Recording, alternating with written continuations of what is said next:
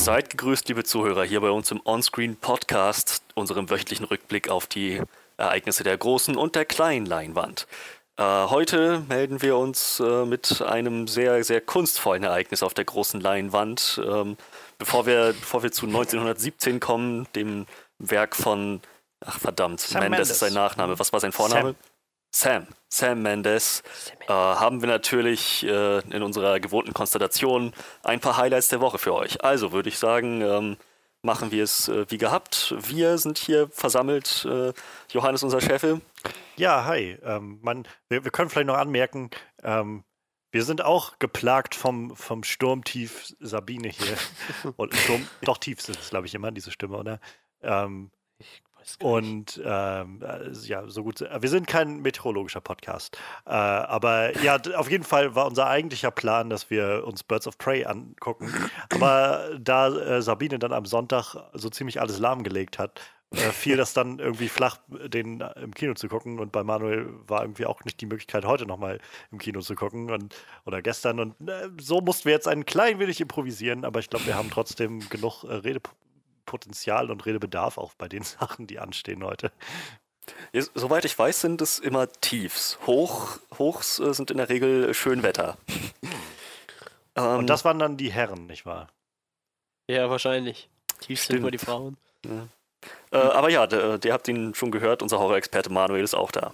Ja, der ist hier. Hallo. Sollten wir vielleicht gleich vorab sagen, äh, Manuel hat 1917 noch nicht gesehen, ähm, ist aber spoilerunempfindlich und äh, wird sich einfach ein bisschen zurücklehnen, während wir dann äh, die Details des Films bequatschen. Also wir sind dann Johannes Auch in der Zeit noch ein paar Autos oder so. Mache ich in meiner Freizeit öfter. Weil wir ja so viel Podcast-Millionen mittlerweile verdient haben. Ich weiß gar nicht mehr, wohin mit der ganzen Kohle.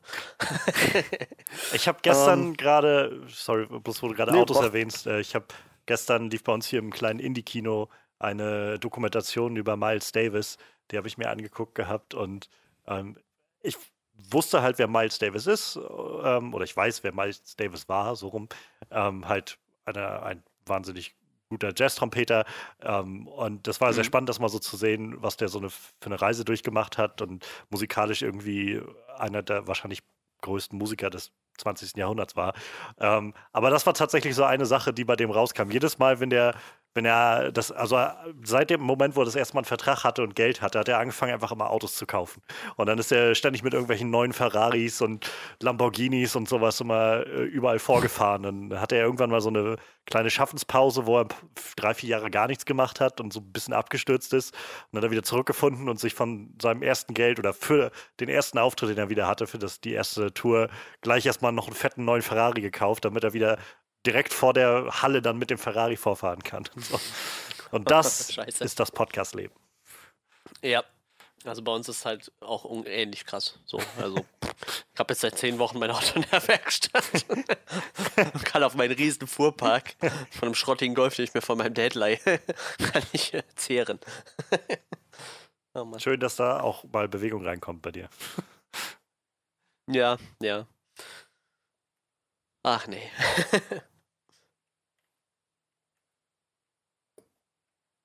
Ja, ich glaube, wir sind äh, soweit fertig damit. ah, ja, okay. Ähm, Freddy ist eingepennt, der war, war eine harte Nacht jetzt, der Sturm. was? was? Ah, ja. ähm, okay, gut. Äh, wie immer könnt ihr natürlich unsere Highlights der Woche, die wir gleich besprechen, skippen. Es werden diesmal nur zwei sein, obwohl wir hier zu dritt sind, äh, weil mich einfach nichts davon wirklich interessiert hat. Ähm, aber falls ihr selbst für diese zwei Highlights keine Zeit habt, dann äh, skippt ihr einfach zu folgendem Timecode, um euch direkt unsere Review zu äh, 1917 anzuhören. Das wird dann starten bei... Eine Stunde, elf Minuten und 33 Sekunden. Jo. Dann beginnen wir doch mit unseren Highlights der Woche. Highlights der Woche recht angenehm, dass ich jetzt einfach sagen kann, wer von euch möchte anfangen? ich fange sonst doch das Offensichtliche zuerst, ja, eben. Genau, das, dann haben wir irgendwie die, die große Sache erstmal weg, denn ja, jetzt am Wochenende war äh, einmal mehr die, die Academy Award Veranstaltung, die Oscars wurden verliehen und ähm, es gab ein paar interessante Gewinner. Ähm, Im Vorfeld schon war naja, ich meine, der äh, Honest Trailer, der jetzt rauskam vergangene Woche zu den neuen Oscars zu den, diesem Jahr, hat es irgendwie schon auf den Punkt gebracht. Es war so ein ähm, die Oscars, die Veranstaltung, der Preis, wo irgendwie jedes Jahr aufs Neue die Leute schreien, irgendwie, sie sind völlig unrelevant geworden und spielen keine Rolle mehr, bis es dann bekannt wird, wer nominiert ist und dann auf einmal sich wieder alle aufregen, dass der nominiert ist und der nominiert ist und der ist nicht nominiert oder nur dieser kann gewinnen oder sowas und dann plötzlich doch wieder alle das ganz relevant finden. Ähm, es gab im Vorfeld das schon so ein bisschen, also jedenfalls offensichtlich so ein paar Leute, die nicht nominiert wurden, was einige irritiert hat. Also gerade so jemand wie Greta Gerwig mit ihrem neuen Film Little Women wurde nicht sehr viel bedacht. Also ich glaube, die einzige wirkliche Nominierung, ähm, also so neben Kostüm und sowas, war halt in der Kategorie beste, ähm, bestes adaptiertes Drehbuch. Ähm, aber halt so nichts weiter in Regie oder, oder Best Picture oder sowas, wo der Film also einiger mein Leute Meinung nach und auch meiner Meinung nach durchaus reingehört hätte. Ähm, aber ja, es gab auf jeden Fall einige Nominierte. Ähm, die in den letzten Wochen, diese, diese Saison, diese Award-Saison läuft ja immer seit ein paar Monaten schon. Und äh, einer der großen Frontrunner des, des äh, Jahres war der Film, über den wir nachher später reden wollen, 1917, 1917 von Sam Mendes, der in den letzten Wochen und Monaten sehr viele Preise eingeräumt hat für beste Regie, für bester Film, so bei den äh, ich will es nicht genau betitelt, ich will es nicht durcheinander bringen, aber so diese ganzen Preise, so BAFTAs und Golden Globes und alles, was es da so gibt, da gibt es ja ganz, ganz viele, ähm, wo der Film mit drin war, wo auch viel schon darauf hingedeutet hat. Also Joaquin Phoenix als äh, Joker wurde auch zigfach nominiert und hat andere Preise schon gewonnen und war so ein bisschen der Frontrunner der ganzen Geschichte. Ähm, viele haben aber auch Once Upon a Time in Hollywood als großen ähm, ja, Favoriten gesehen, gerade weil, also ich meine, der Film ist bei vielen Leuten sehr gut angekommen. Wir haben, glaube ich, zu Genüge in unseren vergangenen Podcasts schon drüber geredet. Ich bin jetzt nicht so angetan gewesen von dem Film. Der ist natürlich sehr gut gemacht, aber irgendwie gibt mir das einfach überhaupt nichts. Ähm, aber es ist halt ein Film über Hollywood, über so eine vergangene Zeit in Hollywood, sehr kunstvoll gemacht. Da hätte man wahrscheinlich nicht mit falsch gelegen, darauf zu tippen. Ähm, Martin Scorsese's neuer Film, The Irishman. So viel wurde darüber geredet, dass er diesen Film machen will mit De Niro, Pesci und äh, Pacino und der dreieinhalb Stunden lang ist und so weiter. Und so kam das dann alles so ein bisschen ähm, ja, mit, mit so einigen großen Favoriten ins Rennen. Und ja, der, der große Sieger des Abends ähm, ist aber vor allem Parasite, beziehungsweise Regisseur Bong Joon-ho, also Regisseur von Parasite, der ähm, sowohl beste Regie gewonnen hat, als auch äh, bestes originelles Drehbuch, bester internationaler Film und vor allem bester Film. Und damit ist es der erste Film geworden, der ähm, quasi ein internationaler Film ist und auch Best Picture gewinnt. Also ähm, der diese beiden Kategorien für sich, für sich beanspruchen kann. Ähm, und das halt als Film, der nicht nur nicht aus Amerika kommt, sondern nicht mehr aus diesem, aus diesem Kulturkreis, sag ich mal, kommt, sondern halt wirklich vom, vom, in Anführungszeichen, anderen Ende der Welt aus Korea. Und äh, trotzdem bei sehr vielen Leuten in den letzten Wochen und Monaten ähm, viel Anklang gefunden hat. Immer mehr Leute haben den geguckt und drüber geredet und ähm, ja, hat viel, scheinbar viele, viele Leute bewegt und dafür gereicht, dass so große Favoriten wie 1917, wie Once Upon a Time in Hollywood, ähm, Regisseure wie Scorsese oder Quentin Tarantino halt, ähm, ja, in Anführungszeichen leer ausgegangen sind. Ähm, ich meine, eine Nominierung ist schon, glaube ich, was will man sich, was will man mehr eigentlich? Ähm, aber ja, äh, das ist auf jeden Fall der riesige Gewinner und seit zwei Tagen freut sich irgendwie das ganze Film, Twitter, Netz irgendwie darüber, alles, was so filmbasiert ist. Der meiste Teil jedenfalls. Es gibt so ein paar. Es gab, nachdem das jetzt passiert ist, gerade aus Amerika so ein, zwei Rufe von ähm, gerade diesen konservativeren Leuten, die angefangen haben, darüber zu schimpfen, dass ein koreanischer Film doch bitte nicht sowas gewinnen soll. Das gehört sich doch nicht. Ähm, denn ähm, außerdem, wie gut kann er denn sein? Also es wurde auch klar, dass diese Leute den Film nicht mal gesehen haben, aber so ein, ähm, habt ihr gesehen, was Joker gemacht hat? und das war so das Argument irgendwie. ähm, und wenn man das aber mal ausklammert, äh, wie gesagt, freuen sich gerade sehr, sehr viele Leute darüber. Und ich kann es verstehen. Also Parasite ist wirklich ein grandioser Film. Ähm, ich finde es sehr, sehr schön ähm, in dem Sinne, dass Parasite diese, diese Ehrung bekommen hat, da Bong Joon-ho gerade so jemand ist, der im Vorfeld in den letzten Wochen und Monaten auch bei vielen anderen Sachen nominiert war und scheinbar so eine großartige Zeit hatte. Der ist immer, äh, man hat ihn so gesehen in den Veranstaltungen und Interviews und so. Er war mal unterwegs mit seiner Dolmetscherin und ähm, die saßen dann immer da. Er hat irgendwie so das genossen, irgendwie wie, wie naja, wie, wie verrückt und manchmal auch sehr ernst die Amerikaner irgendwie diese ganzen Sachen nehmen. Und er, immer wenn er darauf angesprochen wurde, auf so ein, äh, wie ist das irgendwie bei den Oscars nominiert zu sein oder überhaupt hier ganz international, wo, wenn die Amerikaner sagen international, meinen sie in diesem Kontext vor allem immer amerikanisch, ähm, so Aufmerksamkeit zu finden und sowas. Und er halt meinte, ja, ist, ist natürlich nett und man fühlt sich geehrt, aber machen wir uns nichts vor, so diese Oscars und so, das ist halt ein lokaler Preis, so das ist halt euer Ding. So, das spielt für mich jetzt nicht die große Rolle. Und trotzdem hat er halt dann äh, Reden gehalten, immer wenn er, als er jetzt gewonnen hat den Abend. Und das war sehr schön, das zu sehen, wie er auf die Bühne kam und wirklich doch, also auch sehr erfreut irgendwie diese Preise angenommen hat. Es gibt so ein sehr schönes GIF, was daraus entstanden ist, wie einer der, ähm, ich meine Produzenten ist es gewesen, der quasi nach ihm gesprochen hat und er steht dann hinter ihm auf der Bühne mit diesem Oscar und hält so diesen Oscar vor sich und schaut ihn einfach so an mit so einem Blick, der so, so was sagt, wie irgendwie so ein Wow, das, so ist es also, einen Oscar zu halten irgendwie. Und dann kommt auf einmal so ein richtig breites Grinsen in sein Gesicht. Das ist halt, das ist einfach sehr, sehr herzlich irgendwie. Äh, es gibt dann Fotos davon, wie er im Nachhinein äh, bei der Oscar, also bei dieser Feier quasi, wenn sie dann da, wenn man da unterwegs ist, Fotos von ihm, wie er mit zwei seiner Oscars in der Hand steht und die beiden so aneinander hält, als ob sie sich küssen. Also der, der Mann hat einfach, äh, hat glaube ich so die beste Zeit gerade damit gehabt mit diesen Sachen. Ähm, ja, und ähm, großer Verlierer würde man wahrscheinlich sagen, ist tatsächlich Joker. Also ähm, der Film war nun wirklich für elf Oscars nominiert. Das ist halt wirklich eine, eine riesige Menge und hat, wenn ich mich nicht täusche, zwei gewonnen. Fürs beste, also für die, den besten Schauspieler auf jeden Fall. Den hat Joaquin Phoenix gewonnen und das war im Vorfeld eigentlich auch schon ziemlich klar. Davon konnte man ausgehen, dass er den gewinnen würde. Ähm, und für den besten Score. Die Dame, die das also die den, die den Soundtrack geschrieben hat, ähm, die Musik dazu geschrieben hat, äh, ich habe den Namen nicht hier stehen gerade leider, ähm, hat den äh, entgegengenommen und, und hat, hat, hat, den Preis gewonnen. Ähm, und Hildur. Ja, genau. Die, ich kann den Nachnamen nicht aussprechen. Das ist halt, glaube ich, ein, also ich rate mal ein skandinavischer Name. Island kommt sie aus Island. Ja. Ähm, und also ich, ich bin kein großer Fan von Joker. Also ich finde, der Film ist jetzt nicht gerade schlecht, aber ich finde ihn halt bei weitem nicht so gut, dass er für, äh, so, für so viele Sachen nominiert worden wäre, geschweige denn für Best Picture oder sowas oder beste Regie.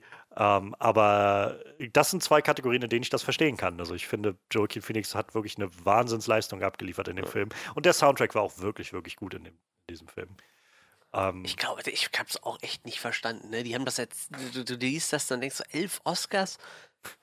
Und ja. ich, ich, also ganz im Ernst, die Kritiker haben den Film ja jetzt auch nicht durch die Decke gelobt. Ne? Der hat so eine, so eine, so eine 60%-Wertung oder 6 von 10 Wertung so im Schnitt. Ne? Also das, das ist jetzt nicht der Brüller. Ich glaube, ne? der hat halt einen großen Boom gehabt am Anfang. Als der rauskam, war der, der hat ja in Venedig auf den Filmfestspielen, glaube ich, seine Premiere gefeiert.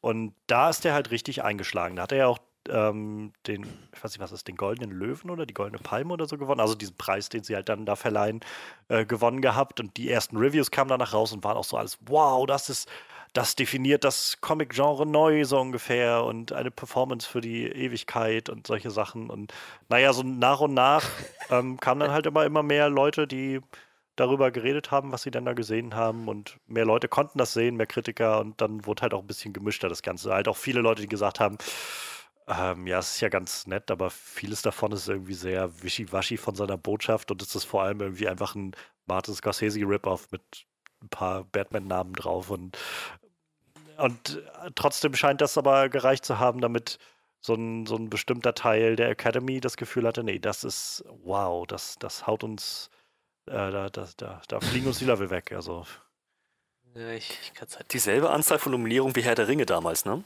Ja, ich meine schon. Also, Aber nicht dieselbe hat- Anzahl gewonnen. Ich wollte gerade sagen, Nein. aber der hat auch abgeräumt. Titanic auch, ne? Ja, ja. Auch elf oder zehn, ne? Irgendwie so. deshalb, Und Ben Hur, meine ich. Das halt, Ja, ja. das ist schon krass. Also, man, man, wie gesagt, ich will, man will ja auch nicht irgendwie einfach so die ganze Zeit irgendwie da drauf bashen oder sowas. Und wie gesagt, gerade diese zwei Awards, finde ich, sind auch sehr verdient. Ähm, Joaquin Phoenix, wie gesagt, hat das sehr, sehr gut gemacht. Ähm, und der Score ist halt auch wirklich gut. Aber ja, ähm, das ist halt sowas, wo ich das Gefühl habe, für mich zum Beispiel, ich hätte deutlich lieber gesehen, dass statt Joker sowas wie ähm, also dass für, für Joker äh, Todd Phillips Greta Gerwig nominiert gewesen wäre für Little Women für den Film. Ähm, weil ich nicht das Gefühl habe, dass Todd Phillips Regie in dem Film so unfassbar großartig war, dass es irgendwie neben Tarantino, Martin Scorsese, Sam Mendes und Bong Joon-ho gestanden hätte. Ähm, ich, ja, keine Ahnung. Also ähm, ja, in dem Sinne, sag ich mal, der größere Verlierer, aber letztendlich hat äh, Joaquin Phoenix seine Rede genutzt, um schönen Beitrag zu machen. Also wie in den letzten Wochen, immer wenn er jetzt irgendwas gewonnen hat, hat er in seinen Reden. Er ist, glaube ich, jemand, der ungerne im Rampenlicht steht tatsächlich. Also war so mein Eindruck äh, von den Aufnahmen und er, er ist dann immer so ein bisschen, es wirkt so ein bisschen awkward, wenn er auf der Bühne steht und redet. Ähm, aber ich gerade deswegen umso mehr habe ich das Gefühl gehabt, schön, dass er dann auch gewinnt. Also wenn er, wenn er dann gewinnt, dass er seine Zeit nutzt da irgendwie, weil er viel das in den letzten Wochen und auch jetzt bei den Oscars genutzt hat, seine Bühne da, um drei Minuten oder sowas eine Rede zu halten, wo er gar nicht so sehr sagt, ich danke dem und dem und dem, sondern so ein bisschen sagt einfach, wir, wir stehen hier gerade und unsere äh, ja, und, und unsere Industrie, in der wir hier arbeiten, ist nicht ganz fair an vielen Stellen. Wir leben auf Lasten der Erde und so. Er ist, glaube ich, auch sehr überzeugter Veganer und hat dann hat auch davon gesprochen, dass er, ähm, dass es halt schlimm ist, wie wir irgendwie Tiere ausbeuten heutzutage und sowas. Und er hat halt wirklich einfach versucht, diese Bühne zu nutzen. Ähm, und ja, er hat zum Schluss noch einen kleinen, so einen kleinen, ähm, ja, Shoutout irgendwie gemacht an seinen Bruder, der, der ja verstorben ist vor vielen Jahren schon, River Phoenix. Und das war, also war sehr emotional, das auch mit anzusehen. Ähm, und ja, also insofern schön, dass auch das irgendwie genutzt wurde und also, dass er da irgendwie eine Plattform hatte und die wirklich auch für sich wahrgenommen hat und nicht, nicht nur gesagt hat, irgendwie, ja, ich gehe jetzt da hoch und sage dann irgendwie Dankeschön und dann gehe ich wieder runter. ja, vielleicht, er- also der, der Vollständigkeit erwähnen kann man es noch, ähm, Judy, Ga äh, Judy Garland, ja. Äh, Renee Zellweger hat gewonnen für die Rolle der Judy Garland in dem Film Judy als beste Schauspielerin. Ist auch ein Film, der, glaube ich, noch nicht mal gestartet ist in Deutschland, meine ich. Ähm, Ich habe auch noch nichts davon gehört, tatsächlich. Also in Deutschland. noch also nicht. ich, ich hatte halt nur durch die Oscar-Nominierung so dann mitbekommen, dass es den gab, aber hm. ähm, ich muss sagen, bester äh, Nebendarsteller, das war wohl auch was, was im Vorfeld für viele schon ziemlich klar war und auch so kam. Brad Pitt hatte gewonnen äh, für Once Upon a Time in Hollywood. Der hatte auch schon viele, also im Vorfeld auch viele Preise schon dafür eingeräumt. Ich muss sagen, ich hätte, also ich fand Joe Pescis ähm, Darstellung in The Irishman deutlich beeindruckender als, als Brad Pitts Sache, die er irgendwie in Once Upon a Time in Hollywood hatte. Nicht, dass die schlecht war, aber ich fand einfach Joe Pesci dann deutlich, das hat deutlich mehr Eindruck bei mir hinterlassen. Ähm, Vielleicht hat er auch einfach nur Angst vor Tarantino, was er macht, wenn er keinen Oscar kriegt.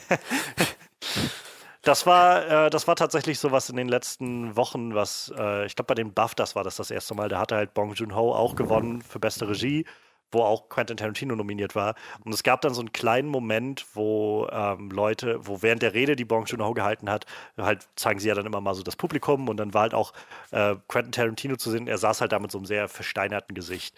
Und daraufhin gab es dann irgendwie so die die Online-Verschwörung, so von, ah, guck mal, wie angepisst er jetzt ist und so. Und ähm, bis halt irgendwie angefangen haben, Leute darauf hinzuweisen, so, naja, Bong Joon-ho und Quentin Tarantino sind irgendwie seit 20 Jahren oder so gute Freunde und Bong Joon-ho äh, hat jetzt auch bei den Oscars, als er jetzt gewonnen hat, Quentin Tarantino ganz herzlich gedankt, weil Quentin Tarantino wohl einer derjenigen Leute ist, die Bong Joon-hos Filme ständig in Kinos aufgenommen haben, damit die in Amerika laufen können und so, weil das halt koreanische Filme sind. Ähm, ja, also äh, fand ich, fand ich dann ganz witzig, äh, dass er da so ein bisschen überhaupt, wie gesagt, Bong Joon-ho hat sich auch so dankbar gezeigt, hat dann zum einen halt Quentin Tarantino gedankt, er hat auch Martin Scorsese nochmal gedankt und meinte halt so, ich, keine Ahnung, ich habe halt so viele Jahre irgendwie gesessen und deine Filme studiert und dass ich jetzt hier stehe und irgendwie, das, das macht irgendwie keinen Sinn für mich, dass ich jetzt hier stehe und einen Preis annehme, während du auch nominiert bist für dein, dein Monumentalwerk, was du da geschaffen hast.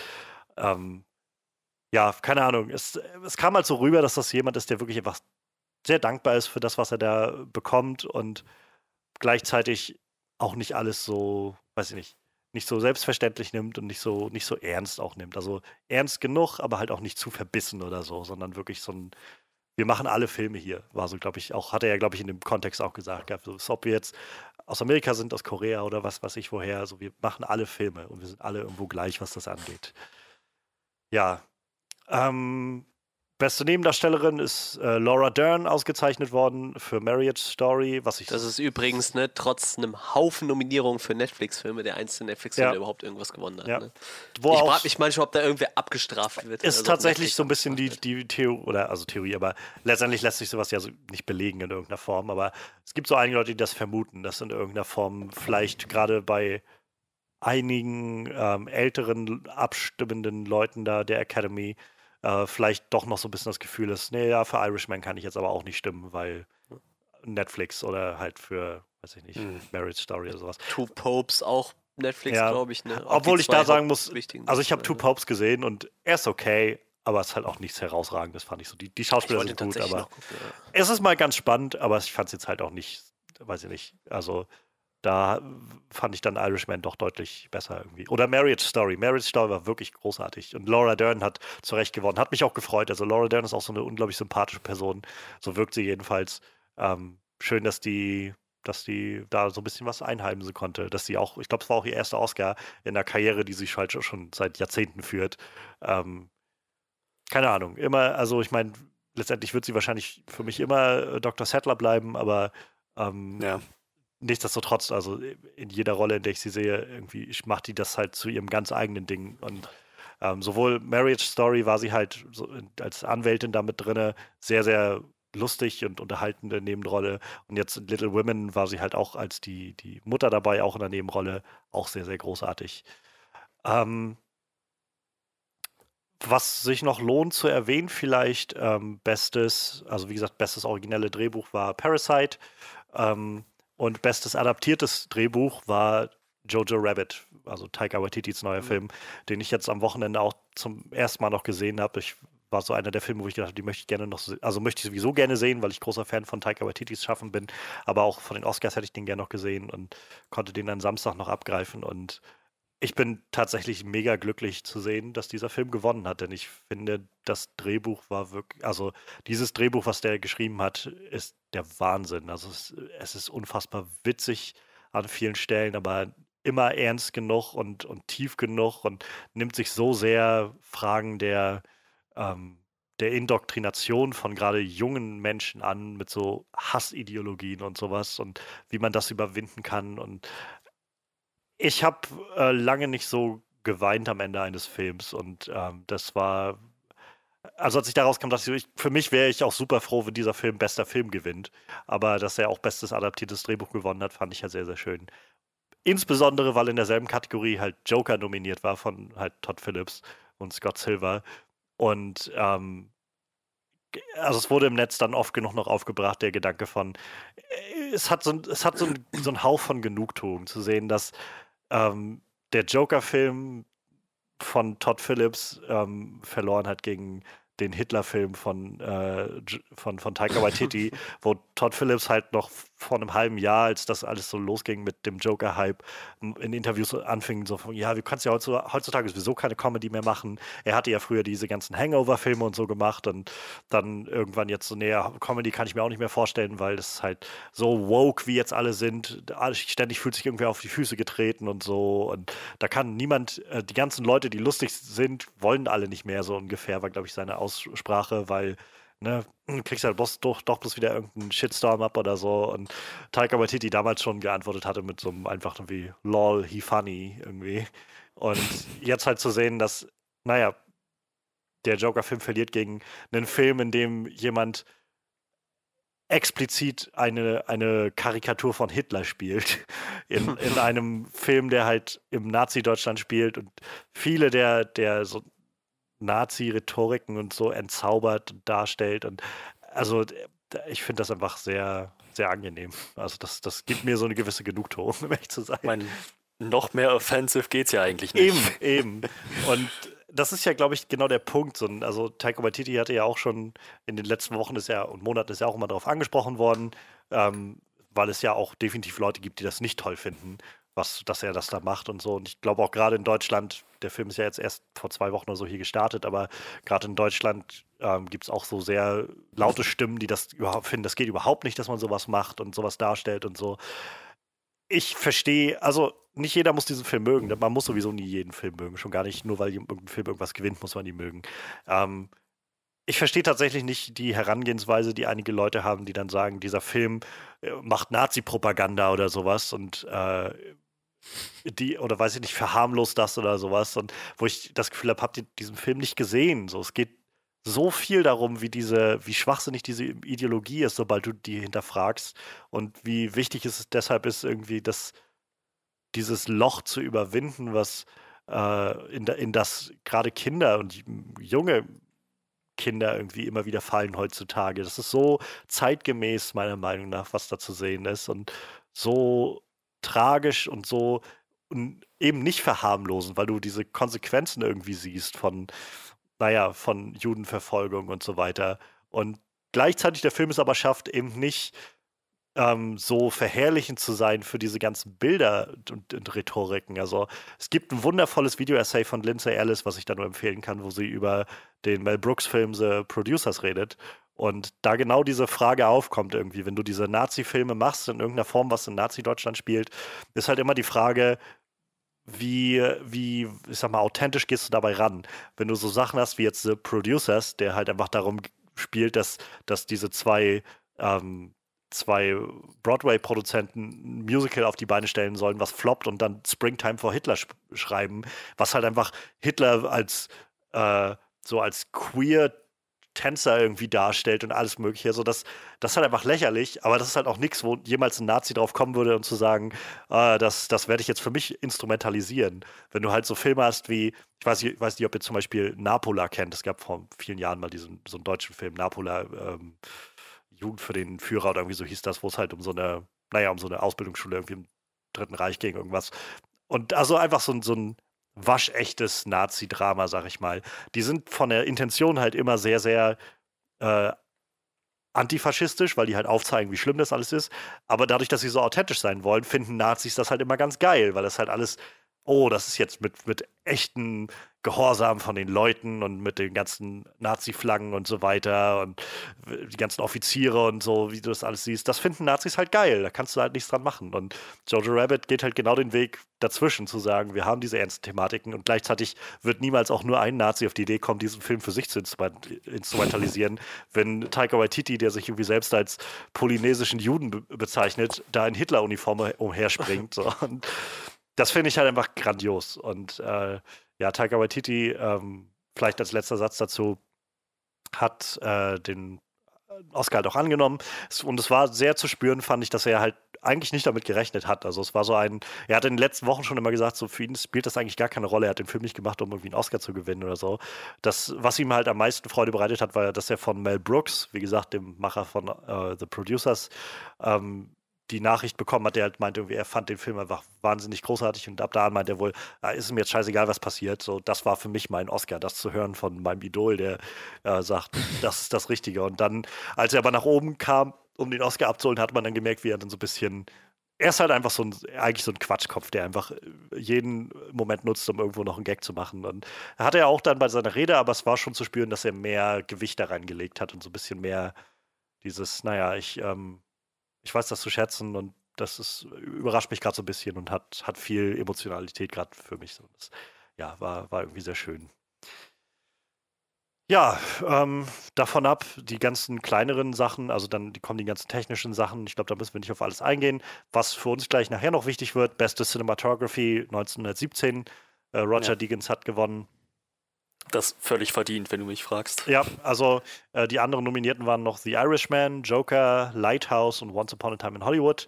Ähm, ich habe The Lighthouse nicht gesehen. Ich habe bloß einen Trailer davon gesehen damals und dachte, der sieht auch schon ziemlich weird und cool aus, aber nie dazu gekommen. Ähm, aber alle diese Filme sehen halt schick gemacht aus, aber nichts davon kommt an 1917 ran. Also äh, das, ja, nee, das, das ist äh, definitiv verdient, würde ich sagen. Ähm, ja, was äh, lässt sich noch sagen? Ähm, bester Animationsfilm war Toy Story 4. Ähm, auch da sind zwei äh, Netflix-Produktionen leer ausgegangen. Da gab es I Lost My Body, das war so ein französischer, ähm, ja, mehr erwachsenen animierter Film äh, von dem Macher, der auch ähm, die fabelhafte Welt der Amelie gemacht hat.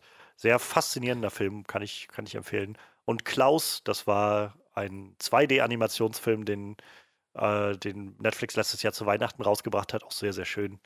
Ähm, aber ja, es ist Toy Story 4 geworden und naja, irgendwo auch zu Recht. Also der Toy Story 4-Film war halt auch sehr, sehr, sehr, sehr gut. Ja. Ich finde äh, tatsächlich die Dokumentation, sollte man noch erwähnen, Learning to Skateboard in a Warzone if you are a girl. Ich habe die leider noch nicht gesehen, aber ich verfolge tatsächlich ein bisschen Tony Hawk so als einen der besten, wahrscheinlich einen der bekanntesten Skater der Welt. Da geht es halt äh, um eine Organisation in Afghanistan, die jungen Mädchen das Sch Schreiben und Lesen beibringt und das Skateboard fahren, was halt äh, in Afghanistan eigentlich dürfen Frauen da keine sportlichen Aktivitäten ausführen. Ja. Das ist tatsächlich bei denen im Land immer noch so und die haben halt äh, eine Dokumentation über diese Non-Profit-Organisation gedreht, die halt sich damit auseinandersetzt, halt äh, jungen Mädchen unter anderem das Skateboardfahren beizubringen die haben halt ihren Oscar bekommen für diese Doku. Fand die, ich eigentlich ganz nett, tatsächlich. Wenn ich das richtig verstanden habe, ist die Regisseurin davon ähm, halt auch jemand, die irgendwie schon seit 30, 40 Jahren oder so in der Branche arbeitet und jetzt halt ihren ersten Oscar damit gewonnen hat. Was irgendwie auch immer eine schöne Sache ist, wenn man so das, ja, das Gefühl hat, dass sich das in gewisser Weise auszahlt. Ich meine, darum soll es ja nicht gehen, um diese Sachen. Aber Fand ich auch ganz lustig. Die haben ja auch, äh, also das ist ja schon 2019 verliehen worden, ne? aber diese äh, Honor Honorary Awards da oder wie die heißen von, von den Oscars, also ich sag mal, diese ja, ja, ja. So Sachen wie Oscar fürs Lebensmittel hat halt David Lynch gewonnen zum Beispiel dieses Jahr. Fand ich halt auch ganz spannend so. Ich meine, dem seine Blütezeit ist ja nur auch schon ein paar Jahre vorbei, aber David Lynch ist ja auch einer der ganz großen von sehr, sehr, ich sag mal, sehr abgefahrene Filme, die der gemacht hat. So, ne? Fand ich ja auch nur. ganz nett. ja, gut, wenn man so sieht, ja. Eraserhead war schon ziemlich krank. Full Dune war, glaube ich, sehr sehenswert so. Der, der war nicht ganz so abgefahren. Also ich glaube, Twin Peaks ist immer, wird immer so mit als ja. eines der abgedrehtesten oh, Sachen oh. und Meisterstücke von ihm beschrieben, aber ich glaube also ziemlich alles, was der gemacht hat, ist irgendwo. Ich sehe gerade, Elephant Man hat damals acht Oscar-Nominierungen bekommen und keinen. Also, der hat einfach noch nie einen Oscar gewonnen für seine Filme. Ja. Und hat jetzt halt tatsächlich, ich sag mal, sowas, eine Art Lebenswerk-Oscar bekommen, ne? was natürlich dann auch vielleicht mal gerechtfertigt ist. Auch ganz nett. Wie gesagt, schade, die halt immer im Vorfeld schon verliehen werden und nicht irgendwie mit in diese Awards eingebunden werden. Ja. Da war auch zum Beispiel äh, äh Lina Wertmüller heißt die, ist eine Italienerin, äh, Screenwriter und äh, Director und die war die erste Frau, die jemals für einen Oscar nominiert wurde als Best Director. Die hat zum Beispiel auch jetzt einen Oscar, also ich sag mal diesen Lebenswerks-Oscar bekommen. Ist halt immer ganz nett, sowas. Dass man ja. so Leute dann trotzdem irgendwie nicht vergisst. Wahrscheinlich hat die vorher nie einen Oscar gewonnen, so, aber war halt immerhin die erste Frau, die überhaupt mal für einen Oscar nominiert ja, wurde in, als, als bester Director. Ich bin mir nicht ganz, ganz, sicher, ich glaube, die, die von Joker, die äh, Musikerin, ist auch. Ich will mich nicht zu weit aus Fernsehen. Ich meine, es war die erste Frau, die den äh, gewonnen hat. Aber so oder so, sie hat halt auch in ihrer Rede, das fand ich auch sehr schön, nochmal darauf hingewiesen, so ein, lasst euch von nichts aufhalten, wenn ihr, wenn ihr diese Musik, wenn ihr das in euch spürt, dann macht das, verfolgt das und, und macht Musik und lebt das und gerade auch an halt Mädchen, ihr könnt das und weil gerade, äh, ohne zu weit jetzt ausholen zu wollen, aber ähm, ich finde gerade, was Musik angeht, ähm, ist das Bild, was man im Kopf hat, was ich auch immer noch im Kopf habe, auch immer noch sehr, sehr männlich geprägt. Die erste Assoziation, die ich immer habe, ist Musiker. Eigentlich bei mhm. allem ähm, die, das Wenigste ist, wenn du mal anfängst von Schlagzeugern oder Bandleuten oder sowas zu reden, dass, dass dir als erstes eine Frau einfällt oder sowas und du hast immer gleich einen Kerl da im, im Kopf. Und wenn du jetzt sagen würdest, irgendwie Komponist, so, das ist auch, wie viele Komponistinnen würden dir einfallen? So. Ja, das ist halt, das so. es fehlen halt einfach, naja, es fehlt die, das Spotlight, so, der, der Scheinwerfer auf diese Leute, die da auch ganz viel machen und auch Wichtiges machen und Tolles machen. Und das dann, kann, dann hat man jetzt diese eine Dame, Und dann sagt man so, ich kenne eine, die von Joker. Und die hat so einen Namen, den kann ich leider überhaupt nicht aussprechen. Und Clara Schumann. Ja, die hat nicht für Joker geschrieben, glaube ich. Nee, da war sie ein bisschen zu früh dran. Ach ja.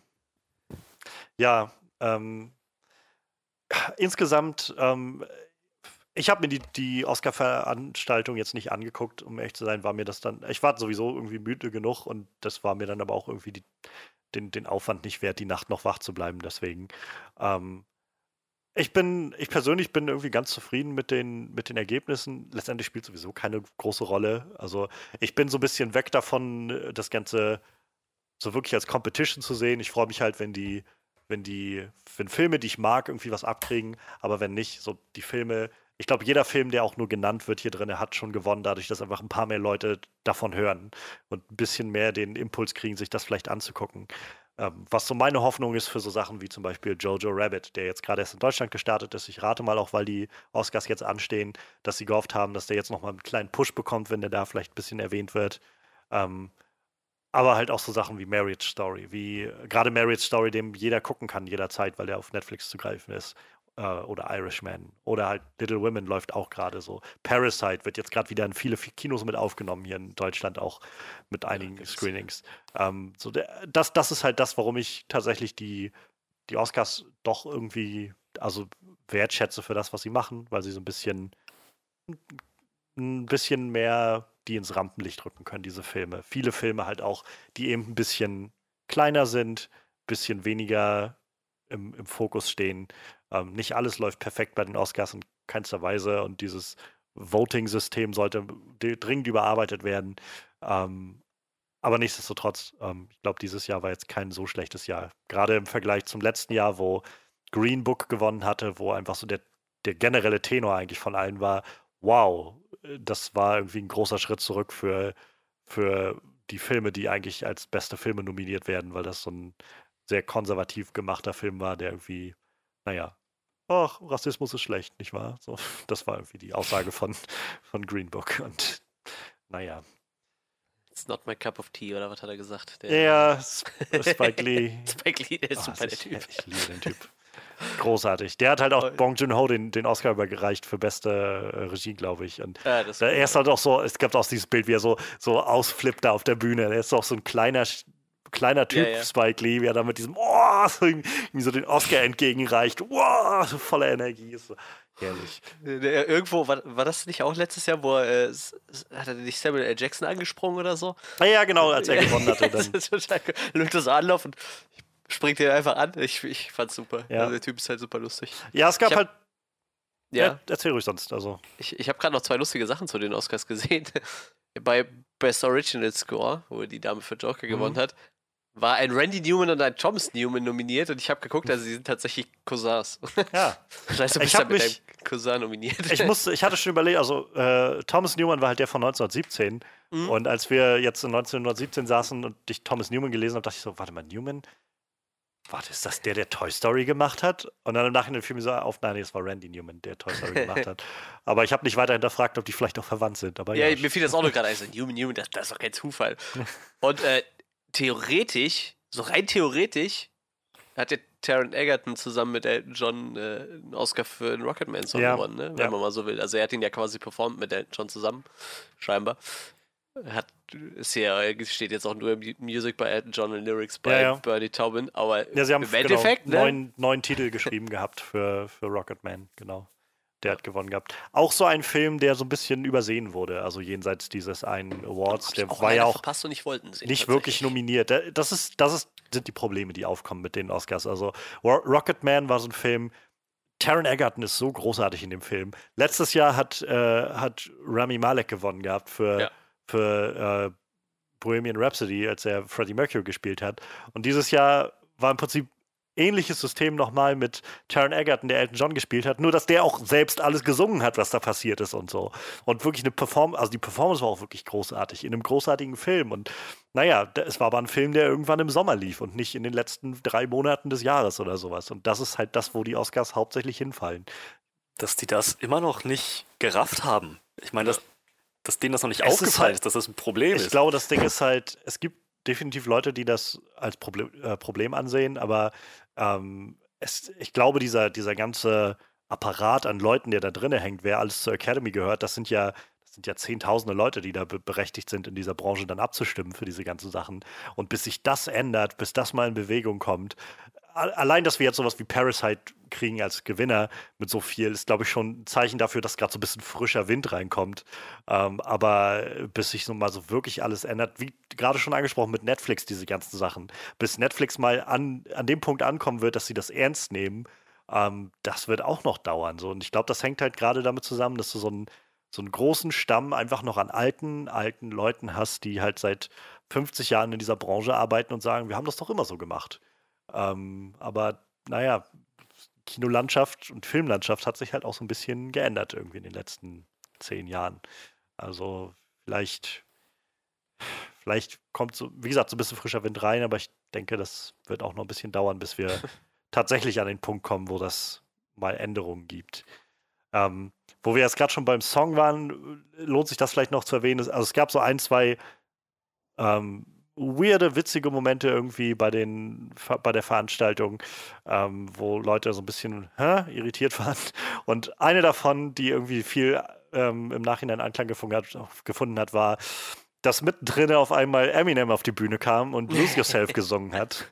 Und ähm, also die ersten Bilder, die du dann gesehen hast von dem Publikum, waren einfach so, ich glaube, Indina Menzel war eine, Billie Eilish saß da mit drin im Publikum, die einfach so echt irritiert die Augenbrauen verzogen haben. Sowas, das hat sie aber mehrmals gemacht, was? wenn ich es richtig verstanden habe. Ja, ja, genau. Und das war so etwas. Was? Und Martin Scorsese ist weggepennt. Yeah. Ja, das, ja, ob er weggepennt ist, es kann auch sein, dass er einfach nur so, also es wirkt auch so ein bisschen, ob er einfach so, oh nein, nicht schon wieder so die Augen schließt ja, oder so.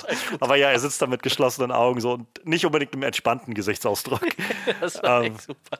Es war, es war echt super weird, ähm, das, weil das nur so gar nichts mit irgendwas zu tun hatte dieses Jahr. Ähm, ich glaube, das hat ja einfach nur diesen Gag, dass er das irgendwie, wie viele Jahre 18 abgelehnt Jahre. hat. Ja, also, ne, er, er, meinte halt im Nachhinein, hat er auf Twitter halt geschrieben, so von wegen, ja, ich, äh, ähm, wenn, wenn du so nochmal eine zweite Chance bekommst, so ungefähr äh, Second Opportunity, dann, äh, dann nutzt du die auch. Tut mir leid, dass es 18 Jahre gedauert hat, bis ich mal vorbeigekommen bin. Weil die Story dahinter ist halt, dass er ja Eight Mile, der 2002 dann kam, oder ja. gewonnen hatte, 2002 meine ich, ähm, äh, den Oscar ja gewonnen hat. Aber er war einfach nicht da, weil er wohl an dem Punkt äh, die, die so Oral History ist, dass er einfach keine, keinerlei Ahnung hatte, was das eigentlich so wirklich ist. Er meinte wohl einfach so, keine Ahnung, ja, ich, das ist so ein Filmpreis, warum sollte ich den gewinnen? Also ich gehe da nicht hin. So. Und, und, ja, dann hat er halt gewonnen und war nicht da. Und seitdem ist er wohl auch nie da gewesen. Und jetzt ist er dann mal hingekommen und hat sich, hat das jetzt nachgeholt irgendwie. Aber es war einfach so, wo Leute, okay, was passiert jetzt? War, war das nicht letztes Jahr, wo Lady Gaga dann gewonnen hatte? Mit, mit äh, Dingsbums zusammen? Äh, ja. Den, mit, den, Song, den sie mit Bradley ja. Cooper gemacht hatte da. Weißt du so, für, für jeden Musiker ist das halt irgendwie noch mal so ein extra Ritterschlag, wenn du halt auch noch den Oscar gewinnst. So, alle denken immer nur so Grammy, Grammy, aber ja, ja, so ein Oscar halt für den besten Song. Und Eminem kommt einfach nicht hin, weil er denkt, was ist das für ein Scheiß? Da habe ich ja gar nichts mit zu tun. das ist total gut. Ach, großartig. Ich mag übrigens Eight Mile, der Film war echt ziemlich gut. Ja, super Film.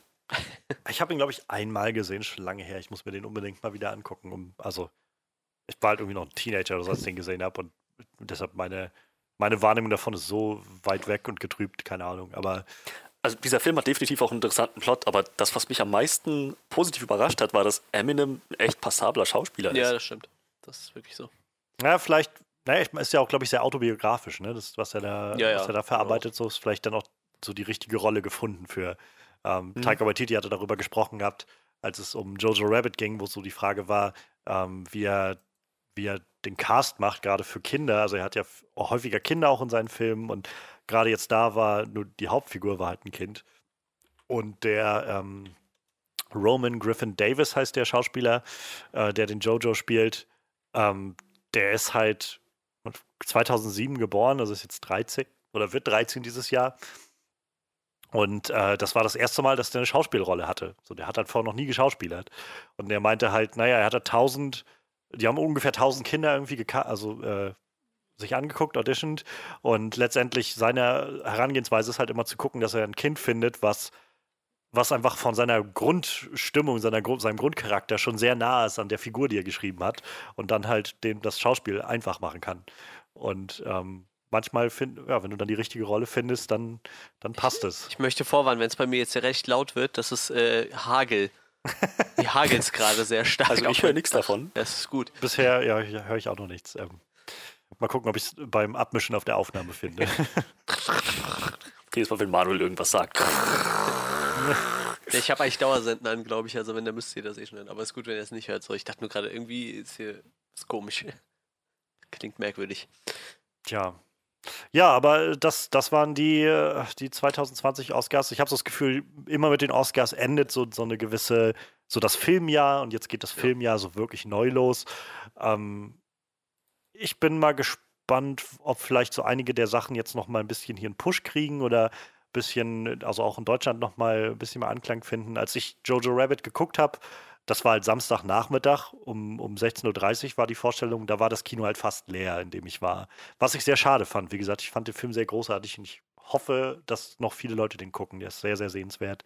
Ähm, Little Women startet jetzt auch gerade, der wird, glaube ich, auch nochmal einen kleinen Push davon kriegen, kann ich mir vorstellen. Und vor allem Parasite. Und gerade bei Parasite würde ich mich auch sehr freuen, wenn der einfach nochmal ein bisschen mehr Aufmerksamkeit bekommt. Ähm, was halt also hoffentlich sowieso, weil Parasite verdient das. Ähm, Joker hat halt einfach, ist nur so der, der Mainstream-Kandidat, sag ich mal, den haben halt so viele Leute gesehen. Und ich habe halt gesehen, der läuft immer noch bei uns in einem Kino. Der hat immer noch irgendwie in der Woche zwei, drei Screenings irgendwie, seit der halt gestartet ist. Das ist, ist krass. Ja. Ja, und mal schauen, was dann jetzt das neue Jahr so bringt. Ähm, vielleicht haben wir jetzt ja die Gelegenheit im nächsten Jahr, also für dann Oscars 2021, ein bisschen mehr auch mal ins, in den Anfang des Jahres zu gucken.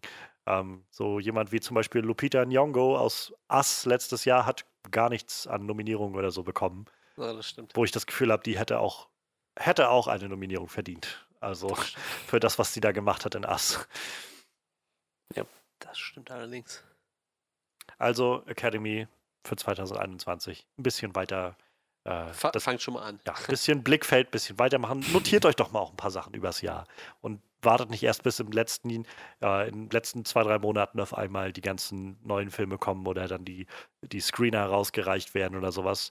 Ähm, was wohl auch ein Problem war dieses Jahr, dadurch, dass die ähm, Oscars vorverlegt wurden. Also für gewöhnlich sind die Oscars halt nicht Anfang Februar gewesen, sondern immer erst zu Ende Februar. War halt die Frage, die im Raum stand, die jetzt niemand beantwortet hat, aber die sich, die definitiv legitim ist, ob äh, es überhaupt zu schaffen ist für die Leute, diese ganzen Filme alle zu gucken in zwei, drei Wochen, die sie dann da letztendlich nur haben, um das alles abzustimmen. Auch das, alles Dinge, die irgendwie organisatorisch vielleicht überarbeitet werden sollten. Aber ja, wie gesagt, ich, ich habe Vertrauen in Parasite, in dieses Zeichen, das Parasite setzt und es freut mich einfach, dass gerade die richtigen Leute von Parasite angepisst sind. Sowohl die, die Hardcore-Joker-Fans, die das Gefühl haben, sie wurden betrogen, und zum anderen habe ich gesehen, so einige rechtskonservative äh, Idioten aus Amerika, die auf einmal das Gefühl haben, die, die das Ganze kommentiert haben mit so einem Jetzt, so schafft man Amerika ab, indem man nicht, nicht Once Upon a Time in Hollywood oder 1917 auszeichnet, zutiefst englisch und britische Filme oder, oder britisch und amerikanische Filme, sondern einen koreanischen Film und der, der Regisseur sich auf die Bühne stellt und kein Wort äh, Englisch spricht. Und damit schafft man Amerika ab. Und dann denke ich so, genau allein dafür hat mir das schon gereicht, dass diese Leute, dass, dass Bong Joon-ho gewonnen hat. Aber davon ab ist es ein grandioser Film. Jeder sollte Parasite gucken. Der hat äh, das Einzige, wo man den in Amerika vielleicht hätte echt kennen können, wäre so Snowpiercer, ne? Das ist das Einzige, was ja. wirklich. Und auch da, witzigerweise, Snowpiercer ähm, kam jetzt halt in den letzten Tagen, nachdem er gewonnen hat, ähm, der, der nochmal so die Story hoch. Ähm, das Ganze ist, dass er jetzt gewonnen hat, ist quasi nochmal so ein gewisses posthumes Fuck you an Harvey Weinstein, denn als Snowpiercer damals rauskam, ähm, Posthum? Naja, so im Posthum im, im, Sinne von Karriere von Harvey Weinstein. Okay, ja, okay, alles klar. Ich dachte, ich dachte Epstein, Weinstein, alles Deans bringen sich jetzt um. nee, also nicht, dass ich wüsste. Ähm, aber ähm, Harvey Weinstein, also damals wäre wohl Miramax wahrscheinlich dann der, äh, der oder Weinstein Corporation oder wie auch immer Company äh, quasi der Vertrieb gewesen von, von Snowpiercer in Amerika. Und Harvey Weinstein ist halt auf Bong Joon-ho zugekommen und hat gesagt, ähm, er soll den Film nochmal neu editen, nochmal anders zusammenschneiden fürs amerikanische Publikum. Und Bong Joon-ho hat sich halt geweigert und daraufhin hat äh, Harvey Weinstein den Film halt ziemlich auflaufen lassen. Wenig Werbung dafür gemacht und so weiter. Den nicht in die, also in die, in den Oscar-Run und so mit aufgenommen und solche Sachen. Und dadurch ist der halt ziemlich ja Flop geworden damals, als er rauskam. In Amerika jedenfalls. Und ähm, ja, insofern war das jetzt so ein gewisses, ach, fuck you, Harvey. Tja, gutes Closing Statements für die Academy Awards, für die Oscars. Fuck you. Fuck Äh, you, Harvey. Fuck you, Harvey Weinstein.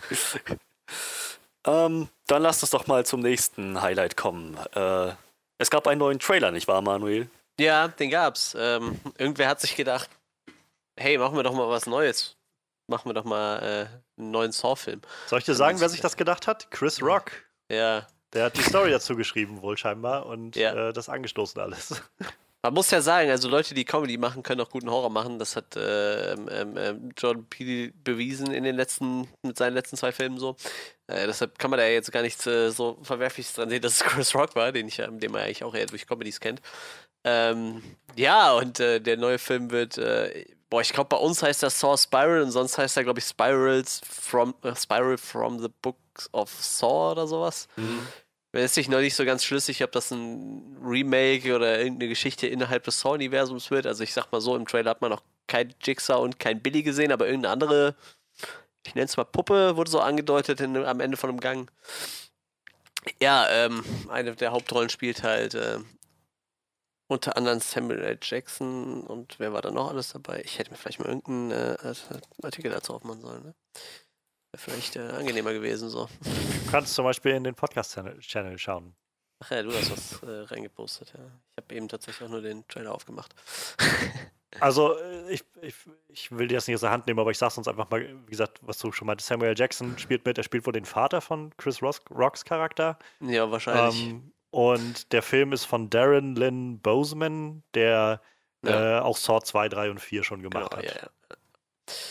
Genau, den gibt's. Ähm, ja, ich habe keine Ahnung. Ich muss sagen, ich habe Jigsaw gesehen. Ich habe halt alle Saw-Teile gesehen, mehrfach. Ich habe die auch alle hier auf Blu-ray, auf DVD und bis auf den letzten auch alle als Mediabook. Also ich habe ähm, tatsächlich eine stolze Saw-Sammlung und habe äh, letztes Jahr mir auch ein Autogramm von Tobin Bell geholt und von, von, von die, die Amanda spielt. Ich habe Amanda spielt, ich habe den Namen vergessen. Danke, scheiße. das ist ein bisschen peinlich. Ähm, habe mir Autogramme von denen geholt und äh, man konnte mal so ein, zwei Sätze mit denen wechseln so und äh, ich bin ganz zufrieden mit diesem Franchise. Ich gucke die Filme alle sehr gerne und ich habe halt keine Ahnung, was das jetzt wird. Ob es halt ein Reboot wird. Aktuell geht man davon aus, dass es ein Reboot, eine Art Reboot ist. Ich bin mir noch nicht so ganz sicher. Ich meine, warum nicht nachher nochmal einen Tobin Bell aus dem Hut zaubern? Ich meine, alles oft genug passiert. Ähm, keine Ahnung, der, der Trailer sieht halt aus wie ein typischer Saw-Film, nur irgendwie mit Charakteren, die Charakteren, die ziemlich oft Fucker und Motherfucker sagen. Ähm, Genau, eigentlich nur Samuel L. Jackson, weil der eigentlich immer dasselbe macht, wenn es nicht gerade ein Marvel-Film ist, obwohl, ja, bei, bei Dingen zwar auch nicht ganz so harmlos, ne? Bei, bei Captain Marvel. Naja, auf jeden Fall, äh, Samuel L. Jackson macht halt das, was Samuel L. Jackson immer tut, ne? Motherfucker sagen und keine Ahnung, ich, boah, ich, ich habe halt echt keine Ahnung, was ich davon halten soll, so, ne?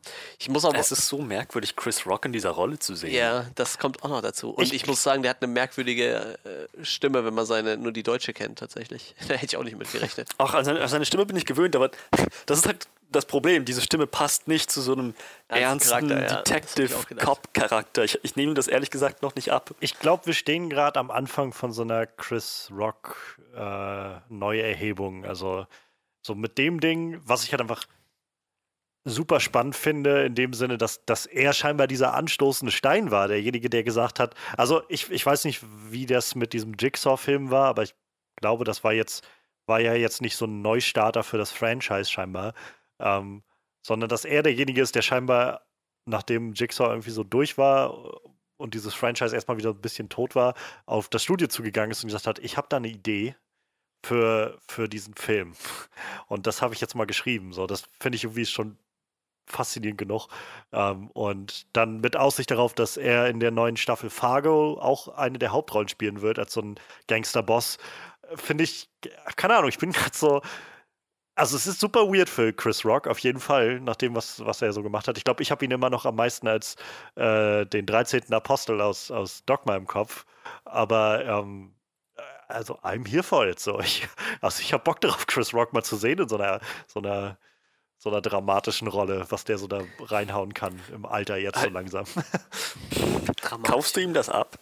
Also, ich habe jetzt im Trailer jedenfalls noch keinen Grund gehabt zu sagen, wie, oh nee, das funktioniert für mich nicht. So, es war im Trailer genug für mich, dass ich sagen würde, ich bin gespannt, was das wird, wenn man nachher mehr davon sieht. Also, dazu sollte ich sagen, ich werde nicht mehr davon sehen, denn äh, ich wollte gerade sagen, willst du dir angucken, Saw, wenn Chris Rock sich irgendwelche Körperteile absägt? Dieses Saw-Ding ist halt einfach nichts für mich. So, ich, äh, ich bin kein Fan von viel Gore und ähm, Saw ist ja letztendlich sowas, wo es gerade nachher mit den späteren Teilen, soweit ich das verstanden habe, eigentlich nur noch darum ging, möglichst perfide und perverse Fallen aufzustellen, durch die Leute durch die ekligste Art und Weise irgendwie umkommen oder sich verstümmeln müssen oder sowas.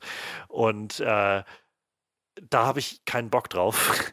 Also, äh, was aber insofern schade ist, weil ich finde, dass dieser Trailer zum Beispiel sehr bis auf diesen letzten paar Minuten oder Sekunden, wo man halt äh, dann, naja, Fallen und, und äh, Säge und sowas sieht, wirkt der, Film, der Trailer für mich unglaublich wie Seven. Also, ich weiß nicht, ob ihr David Finchers Seven ja, oder ja. halt im deutschen Sieben schon mal gesehen habt. Ich finde, der Film strahlt unfassbar viel von dieser Energie aus. Ähm, so dieses, allein das so die, die Farbpalette, die irgendwie zu sehen ist, so dieses eingetrübte, überhaupt diese Cops, die unterwegs sind und nach einem Serienkiller suchen und so weiter.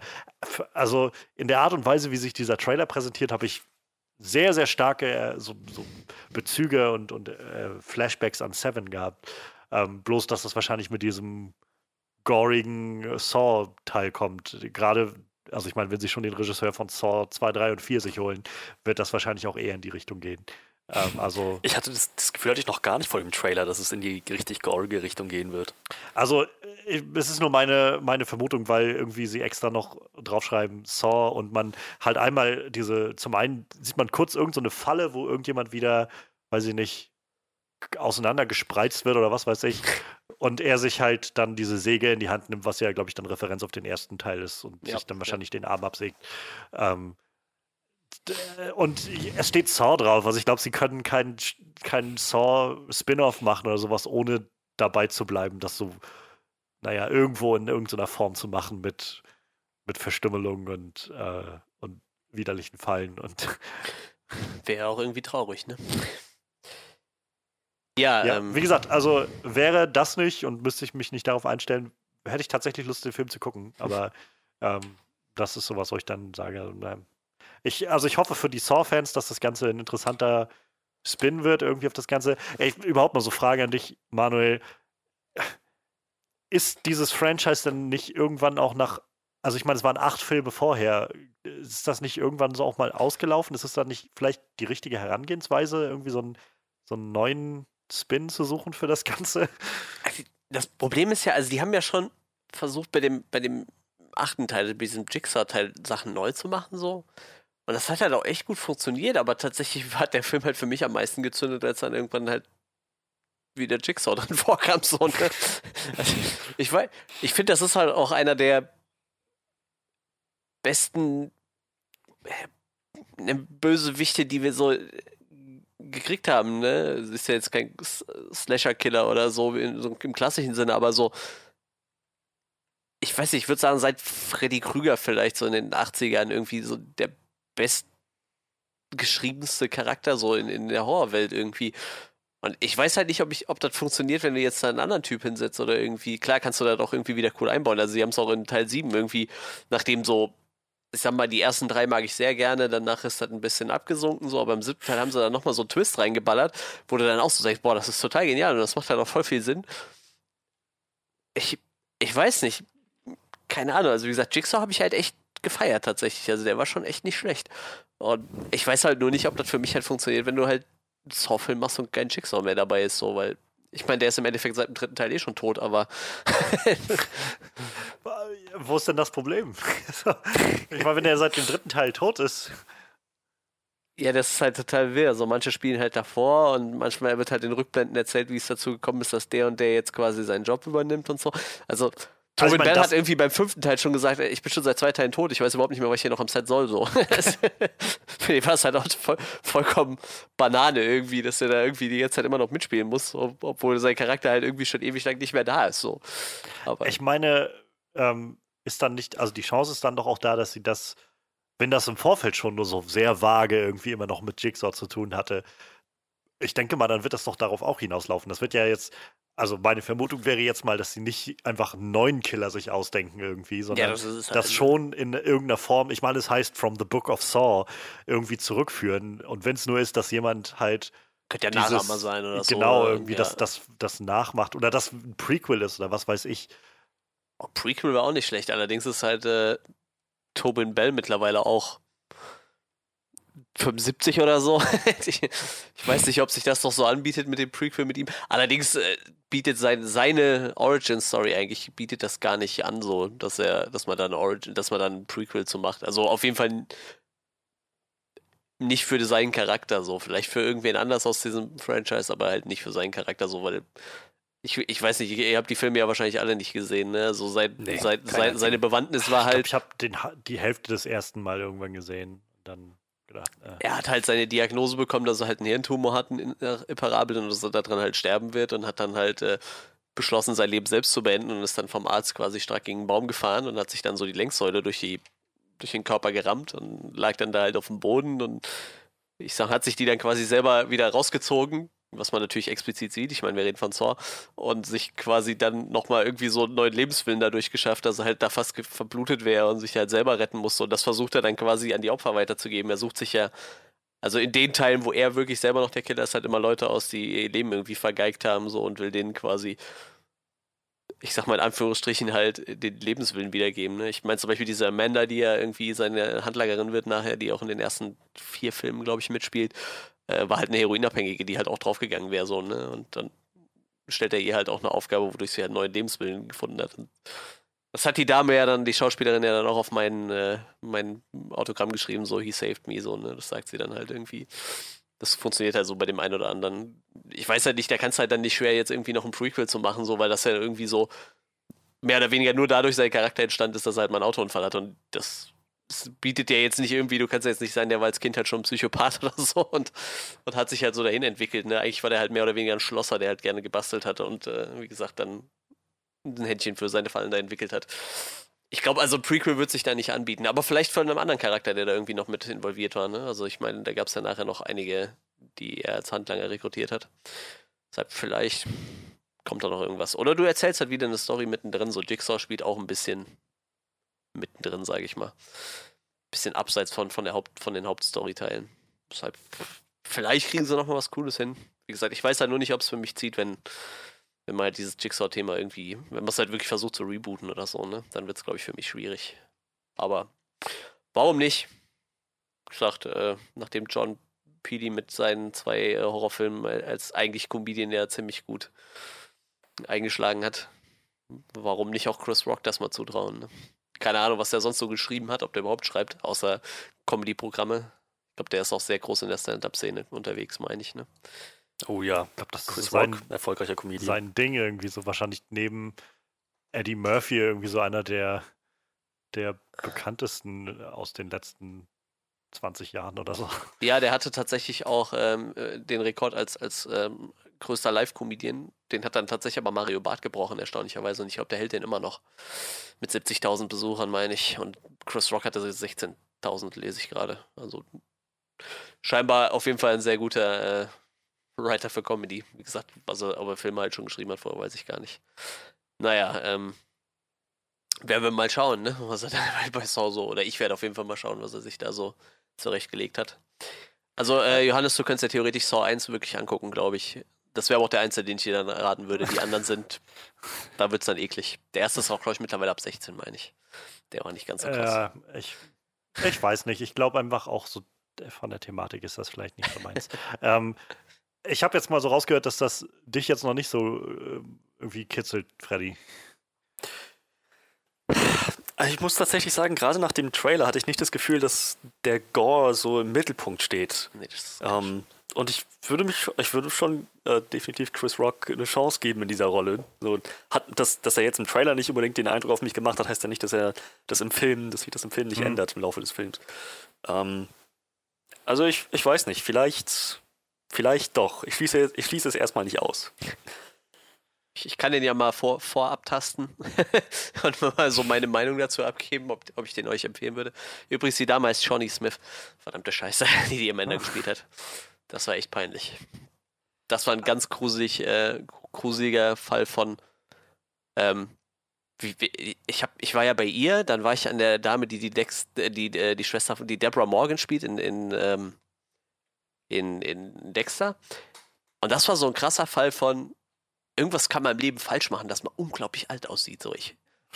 Also die Dame, die die, die äh, gespielt hat, auch gerade den Namen nicht auf dem Jennifer Kapner oder so, ich weiß nicht mehr, gerade den Namen nicht auf dem Zettel, ähm, irgendwie zwölf Jahre jünger und du guckst dir so Shawnee Smith an und denkst so, boah, die könnte mein Alter haben, so, die, die ist über 50 und denkst so, die könnte echt 30 sein, so.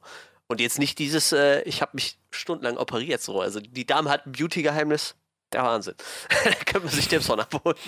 Und Jennifer denken, Carpenter, genau. Ja.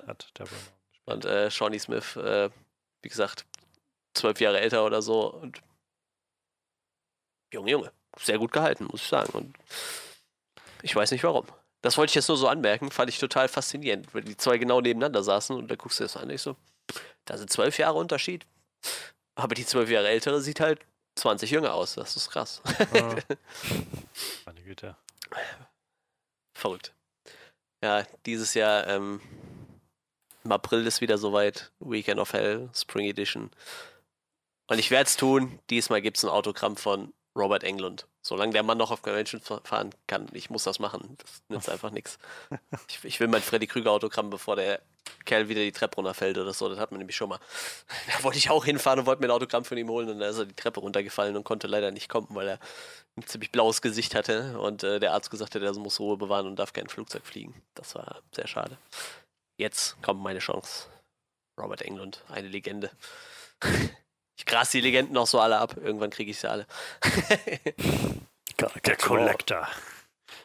Ja, ich habe jetzt, was ich auch nicht gemacht habe, weil ich hätte machen sollen, hier der, ähm, den Michael Myers gespielt hat in den ersten Teilen und eben äh, in dem neuen theoretisch ja hat, hat er sich, glaube ich, die Rolle mit dem anders geteilt. Der war tatsächlich auch auf so einem Weekend of Hell. War auch so eine Legende eigentlich, ne? Auch wenn man den nie sieht so, aber irgendwie mhm der Mann ja auch schon so Legendenstatus in der Horrorszene. Das war ähm, bei den Oscars jetzt ähm, so ein kleiner, im Nachhinein so ein bisschen Fauxpas ähm, von den In Memoriam-Beiträgen. Äh, waren ein, zwei Leute halt nicht mit aufgelistet, die im letzten Jahr verstorben waren und auch irgendwie recht prominent waren. Ähm, zum einen, ach, ich habe den Namen, ich habe die Namen alle nicht so genau drauf. Das eine war Schauspieler, der glaube ich bei Beverly Hills 90210 oder so dabei war und jetzt bei dieser neuen ähm, Ach ja, der äh, war schon relativ jung wie, auch noch. Wie, ne? wie, ja, wie heißt sie denn, die äh, von, von Netflix, diese, nicht Sabrina, sondern die andere Serie mit, mit Archie und ja, Riverdale. Äh, Riverdale, genau, da hat er mitgespielt und da, also das habe ich sogar mitbekommen, als das damals passiert ist und der wurde nicht erwähnt und äh, der Sid Haig, wie heißt Sid der? Sid Haig, ja, ja. Genau, der wurde halt auch nicht erwähnt. Das war ja, auch, wo Leute krass, ja. Und Luke Perry war der genau der andere von Riverdale, der nicht, auch nicht erwähnt wurde. Ja. Aber bei Sid Haig waren halt auch viele, die meinten irgendwie, wow, das ist ein bisschen, ein bisschen sehr traurig irgendwie, dass der nicht erwähnt wurde. Ja, ich meine auch so viele Jahre damit gemacht Ich wollte gerade sagen, jetzt vielleicht nicht der größte Schauspieler der Welt, aber auch irgendwie 50 Jahre Schauspieler oder 60, ne? ne?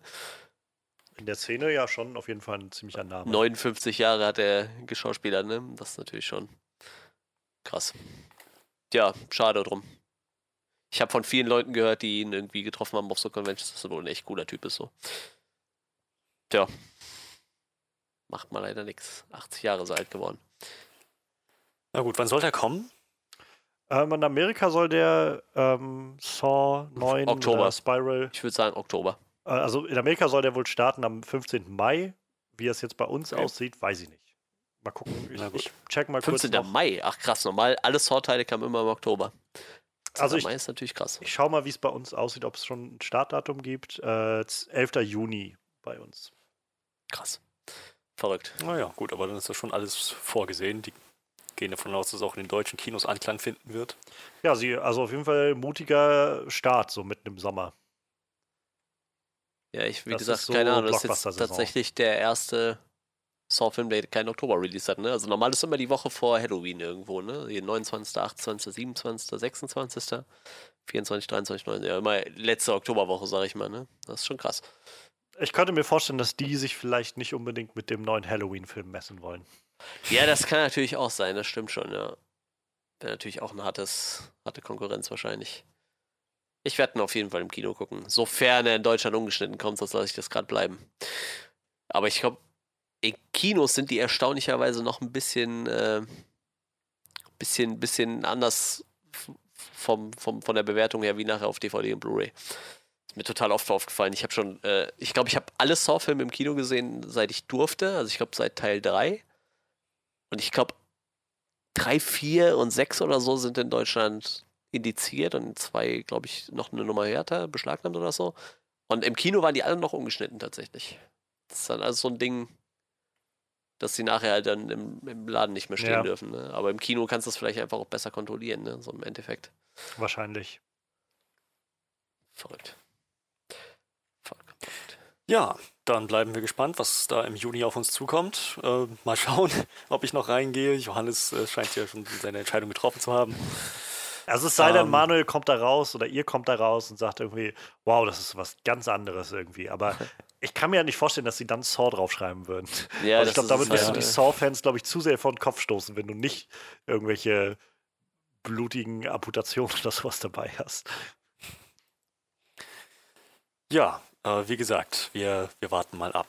Äh, wir würden uns dann jetzt unserer Hauptreview heute widmen, dem Film 1917 von Sam Mendes.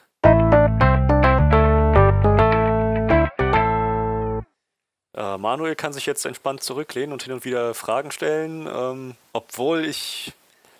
Ich möchte, also letzte Warnung, Manuel, es gibt Sachen in dem Film, die du echt nicht gespoilert haben willst, wenn du mich fragst. Aber liegt natürlich immer bei dir. Ja, ich, ganz im Ernst, das ist halt so ein Film, den hätte ich nicht auf dem Zettel gehabt und hätte mir den wahrscheinlich auch nicht angeguckt, wenn Johannes nicht irgendwann jetzt gesagt hätte, hier, vielleicht besprechen wir den im Podcast so. Deshalb, äh, Okay. leg los. Gut. 1917. Film von Sam Mendes, der äh, Ereignisse des Ersten Weltkriegs darstellt. Und das ist so ziemlich die Rahmenhandlung. Ähm, es ist sogar, das- habe ich jetzt noch gelesen gehabt, ähm, nicht nur quasi Ereignisse des Ersten Weltkriegs, sondern es basiert auf äh, Geschichten, die sein Großvater geschrieben hat, nachdem der im Ersten Weltkrieg äh, eine ähnliche Fu Funktion erfüllt hat und quasi Nachrichten transportieren musste von A nach B. Und äh, ja, nachdem sein Großvater halt auch im jungen Alter, ähm, also so als, als junger Erwachsener, irgendwie Teenager, junger Erwachsener, da im Ersten Weltkrieg gedient hat für ein paar Jahre, hat er danach, danach angefangen, Geschichten zu schreiben und auf einer dieser oder auf ein paar dieser Kurzgeschichten, die der geschrieben hat, darüber hat Sam Mendes dann quasi das ganze Drehbuch drauf aufgebaut. Fand ich ganz spannend. Ich meine, am Ende wird, äh, also vor, vor den Credits wird ja auch ähm, erwähnt, äh, in Erinnerung an so und so und Ich so glaub- Mendes. Ich glaub Andrew oder so Mendes. Aber genau, Ja. genau steht drin. Ähm, ja, genau. Äh, das, es spielt in Alfred. Frankreich. Äh, ja, es, ja, irgendwo so da in dem, dem Bereich, ne, in diesem Niemandsland. Irgendwo so Frankreich, Belgien, Niederlande, irgendwo so Flandern, diese Ecke muss das sein. ähm, an der würde man jetzt jetzt jetzt ist natürlich praktisch, dass wir hier äh, einen Historiker bei uns Ja. haben. Ähm, würde man das immer noch als Demarkationslinie bezeichnen oder ist das dann einfach die die Front zwischen Frankreich und Deutschland? Gute Frage. Ähm, kann ich dir tatsächlich auch gar nicht so genau sagen. ähm, Aber je, je, naja, Ich- jedenfalls. ich hätte es wahrscheinlich mal wirklich Frontlinie oder sowas genannt. Ja. Und, aber halt, ja, ich meine, das, das ist ja so eine Sache, die man immer wieder ähm, auch im Geschichtsunterricht und auch sonst äh, irgendwo aufschnappen kann, ähm, dass diese, diese Grabenkämpfe im Ersten Weltkrieg wohl ziemlich pyrrhisch waren. Ja. Also Zentimeter um Zentimeter hart umkämpft werden musste und dann nach ein, zwei Wochen wieder verloren wurde, Ja, ja. kaum Fortschritt gemacht wurde. Ähm, umso erstaunlicher dann, dass äh, die, die Deutschen scheinbar den Rückzug antreten. Englische, der, der englische General ist sich sicher, dass sie, ähm, dass das ein äh, eine Falle, ja, wie würde man das? irgendwie ausge hm? dass eine Falle ausgelegt wird, dass das halt eine Finte ist, die sie da gerade vorbereiten, dass sie halt abziehen, um die, um die Alliierten in Sicherheit zu, zu wiegen. Ein strategischer Rückzug, so ist es, genau. Ähm, das wissen allerdings äh, seine Offiziere, Offiziere, Leutnanten, was auch immer. Ich kenne mich mit diesen Rängen echt ja, Colonels und wie sie ähm, alle heißen. Wissen das nicht. Und einer von denen ist äh, ganz besonders äh, kriegsfreudig und wird versucht, die Deutschen zu überrennen. Ähm, letzten Endes laufen die alle in ihren Tod. Äh, würden sie alle in ihren Tod laufen? das war der Film, ähm, Alles klar. würden sie alle in ihren Tod laufen? Äh, um das zu verhindern, schickt der General zwei Fußsoldaten los, um die Botschaft zu überbringen. Der Angriff muss gestoppt werden, wenn sie nicht alle massakriert werden sollen durch schwere Artillerie von der sonst niemand in der englischen Armee was wusste. 1600 Leute. Genau, 1600 Mann, darunter auch der Bruder des Soldaten, der losgeschickt wurde. Ich meine, das ist wohl auch der Grund, warum sie ihn ausgewählt haben, ne? Ja, also sie er, er erwähnt am Anfang, dass äh, er wohl sehr gut mit Karten ist, der, der andere, also der, der Bruder sozusagen. Ähm, und naja, wahrscheinlich auch dadurch, dass sein Bruder da im, mit betroffen ist, wahrscheinlich sie noch mehr auf, ihre, auf ihrer Seite wissen können oder sowas. Rate ich jetzt mal. Ja, und so begibt er sich auf den Weg mit äh, seinem Kameraden. Ich sollte mir am besten mal die, die äh, Namenslisten aufmachen. Äh, er selber ist von ist, Blake. Hm. Lance ähm, Corporal Dave, Blake. Dave? Und Lance Corporal Sch Schofield, glaube ich, hieß er. Schofield. Kriegen wir jemals einen, einen Vornamen von Blake? Ähm, ich glaube nicht. Also ich weiß jetzt nicht genau, bei IMDb ist keiner aufgelistet. Ich könnte mich jetzt nicht dran erinnern. Interessant. Okay. Also Lance Corporal Blake und sein Kamerad Schofield. war Lance Corporal Schofield. Okay. Ähm, George McKay kam mir bekannt vor. Wo hat man den? Ich kannte den, glaube ich, vorher noch nicht.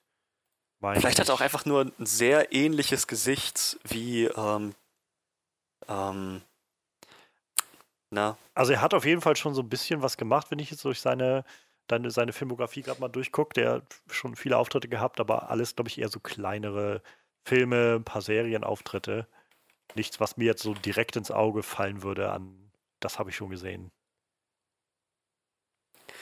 Ähm, wie hieß der, die, die, der Charakter in Game of Thrones, dieser Karl, Karl Tanner, der Schauspieler davon? Der hat. Wie, Burn Gorman. Ah. Ich finde, der hat, Burn Gorman hat ein sehr ähnliches Gesicht.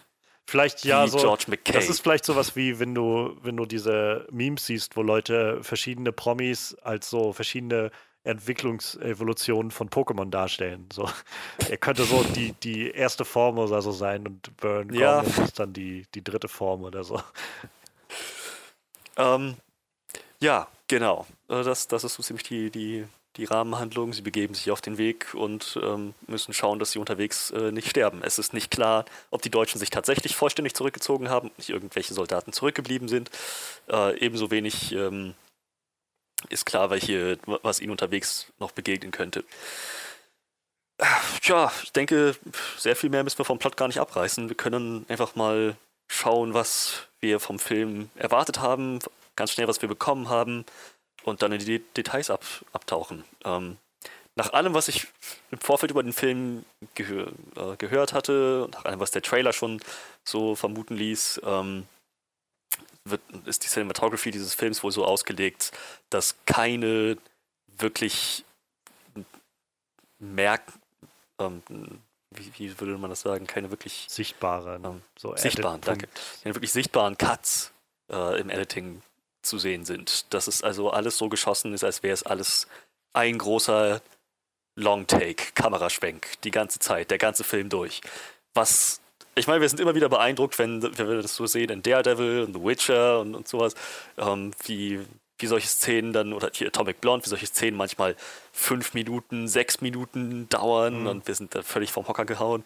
Und dieser Film macht das jetzt einfach mal über eine Laufzeit von was 200, warte, Nee, also nicht 120 sind es, glaube ich, knapp. Dürften genau zwei Stunden. Stunden.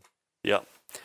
Was halt ziemlich beeindruckend ist. Selbst wenn sie hin und wieder mal irgendwo einen Cut reinfügen, ähm, wenn sie mal irgendwo einen, einfach nur einen Erdhaufen beobachten oder irgendeine Fassade und, und dann diesen kleinen, ganz kurzen Moment einfach nutzen. Ähm, selbst das würde man ja als Zuschauer nicht mitbekommen und selbst das würde einen immer noch irgendwie mit 20 Minuten langen Szenen ja. zurücklassen. Also das also ich habe halt krass genug. Ich habe äh, jetzt noch ein paar äh, so ein schönes Interview von angefangen zu gucken mit äh, den ganzen, also doch, ich glaube, es waren alle Nominierten für die beste Regie, die da zusammensaßen dieses Jahr. Und da ging es halt genau unter anderem darum, wie sie gedreht haben. Und Sam Mendes hat halt erzählt, sie haben wohl im Schnitt alle Takes, die sie da haben, sind um die acht Minuten lang. Das heißt, sie haben ungefähr acht Minuten lange Takes und dann finden sie halt immer so einen, so einen Punkt, wo sie das digital neuen Take ansetzen können oder sowas. Was, ähm, im, was im ersten Moment, wenn man so den, den Film sieht, hat man das Gefühl, das ist ja gar nicht so viel. Aber heilige Scheiße, acht Minuten lang Takes, wie sie da einfach immer nur durch, durch irgendwelche Gebiete rennen und so weiter, wenn man mal so die Behind-the-Scenes-Sachen sieht, wie was für, was für Monturen, die da aufgebaut haben, wo dann die Kameras dran hängen und dran fahren, damit die halt das Ganze verfolgen können und so weiter. Und äh, also kommen wir nachher, glaube ich, noch zu Genüge drauf, aber es ist schon, ist schon echt heftig. Also, das ist ja so Filme zu machen, äh, Respekt. Also. Also wäre mir nicht im Traum eingefallen zu sagen, acht Minuten ist ja gar nicht so viel. Das ist immer noch, gerade ja, ja, wenn du ja, irgendwie so haufenweise Extras hast, der an dem Schützengräben. Das, das muss ja alles super getimed und choreografiert sein. Ja. Tja, ähm, ich hatte, also genau, ich hatte, ich hatte dahingehend, äh, hatte ich mich, war ich sehr gespannt, was sie daraus gemacht haben, ob, das, ob sich das gut umsetzen ließ. Ähm, und äh, und es, ich war, habe mich auch gefreut, ähm, Dean Charles Chapman, äh, den wir vorher ausschließlich, also den ich vorher ausschließlich aus Game of Thrones kannte, in seiner Rolle als Tommen und äh, in seiner anderen Rolle kurz als irgendein Lannister-Cousin in Staffel 3. Stimmt. In ja. Rob Starks Gefangenschaft. Der war zweimal da. Martin Lannister. Ähm, genau. Äh, ich hatte mich gefreut, den mal zu sehen, weil ich das Gefühl hatte in Game of Thrones, also ja, er hat. Sein, sein Charakter in Game of Thrones hatte halt nur so, soll ich das sagen, hat, die, hat ihm jetzt nicht unbedingt eine große Fläche geboten als Schauspieler. Er war halt so dieser emotional recht instabile Teenager, dem das alles zu viel wurde. Und ähm, also klar, sicherlich hat er auch da, das, auch da alles rausgeholt, aber er hat, ich hatte nicht das Gefühl, dass es eine facettenreiche Rolle ja. war. Ähm, umso mehr habe ich mich gefreut, jetzt mal zu sehen, wie er sich in so einer völlig anderen Rolle schlägt. Und äh, ja, insgesamt einfach ein sehr gutes Historiendrama erwartet mit reichlich Kunstcharakter, was man noch so erwarten könnte beim Film, der sich diesen Anspruch setzt, kein Cut soll bemerkt werden. Und ich wurde nicht enttäuscht. Also alle Erwartungen erfüllt, übertroffen sogar. Das, meine Güte, das war, das war emotional wesentlich mitnehmender, als ich das erwartet hätte. Ich habe Drama erwartet, aber das war, das war echt große Klasse. Ja, ich habe im Vorfeld halt auch viel, also allein der Trailer ist halt schon sehr eindrucksvoll gewesen so und dadurch schon viel Erwartungen gehabt und dann ging halt die ganze Award-Season los und der Film hat Nominierung über Nominierung eingeheimst und Preis abgeräumt über Preis abgeräumt und umso mehr habe ich dann das gehört von Jesus, das, das scheint ja echt eine ziemlich krasse Nummer zu werden und ähm, dann, ja, war so ein bisschen, als jetzt die Oscars kurz bevorstanden, wo ich gedacht habe, das, ach, das ist schon, das lohnt sich, glaube ich, da mal einfach, egal wie gut mich das jetzt anspricht oder nicht, ich glaube einfach als Kinoerfahrung das mal zu sehen und zu erleben, weil wie oft hat man das? Also ich meine, ich habe vielleicht ein oder zwei Filme bisher gesehen, die so auf One-Shots, also so als One-Shot angelegt waren. So Birdman ist halt so ein krasses Paradebeispiel dafür, aber der Film ist halt deutlich anders. Also es ist halt vor allem kein Kriegsfilm. Und äh, allein das war schon so, also einfach von dieser technischen Seite habe ich halt gedacht, meine Güte, wie das wohl funktioniert, da bin ich ja schon gespannt.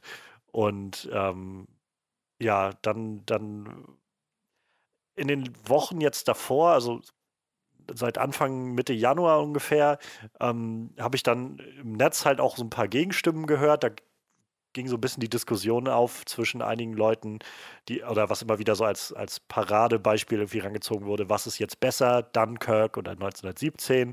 Ähm, und halt so die Vertreter gab, die halt meinten, irgendwie so 1917 ist deutlich immersiver und macht irgendwie viel emotionaleres. Und auf der anderen Seite halt die Leute, die genau das Gegenteil meinten und sagen halt, 1917 ist einfach nur so ein Gimmick-Film, der einfach nur mit dieser, mit diesem One-Shot-Ding arbeitet und ansonsten nichts zu bieten hat oder sowas.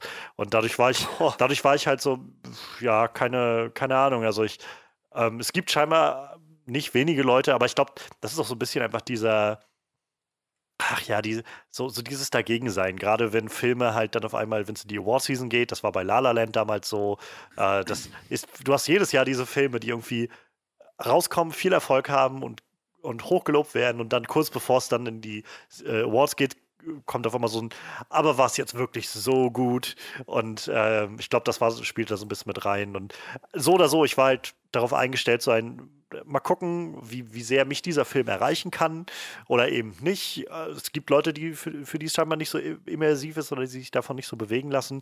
Ich hoffe mal, dass bei mir funktioniert es. Mir hat jedenfalls Dunkirk schon gut gefallen, wo auch einige Leute sagen, sie finden ihn sehr emotionslos. Und ähm, insofern war ich sehr gespannt, was das jetzt wird und habe versucht, so möglichst offen einfach da reinzugehen mit einfach dem Gefühl von, ich glaube, ich kriege jetzt hier was zu sehen, was ich so noch nicht gesehen habe. Und ähm, ja, also im Endeffekt ist es auch das geworden. Also ich habe sowas, sowas habe ich noch nicht gesehen, so, so, eine Erfahrung. Und also wie gesagt, es ist eine Erfahrung, diesen Film zu sehen, finde ich.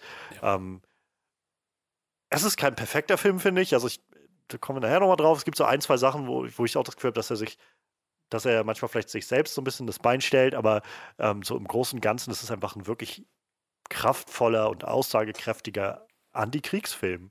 Und das, äh, das geht halt los von der Darstellung des Ganzen und der Inszenierung, aber auch über das, was die Figuren machen, über das, was, was uns überhaupt dargestellt wird, was das Ziel des Ganzen ist und so.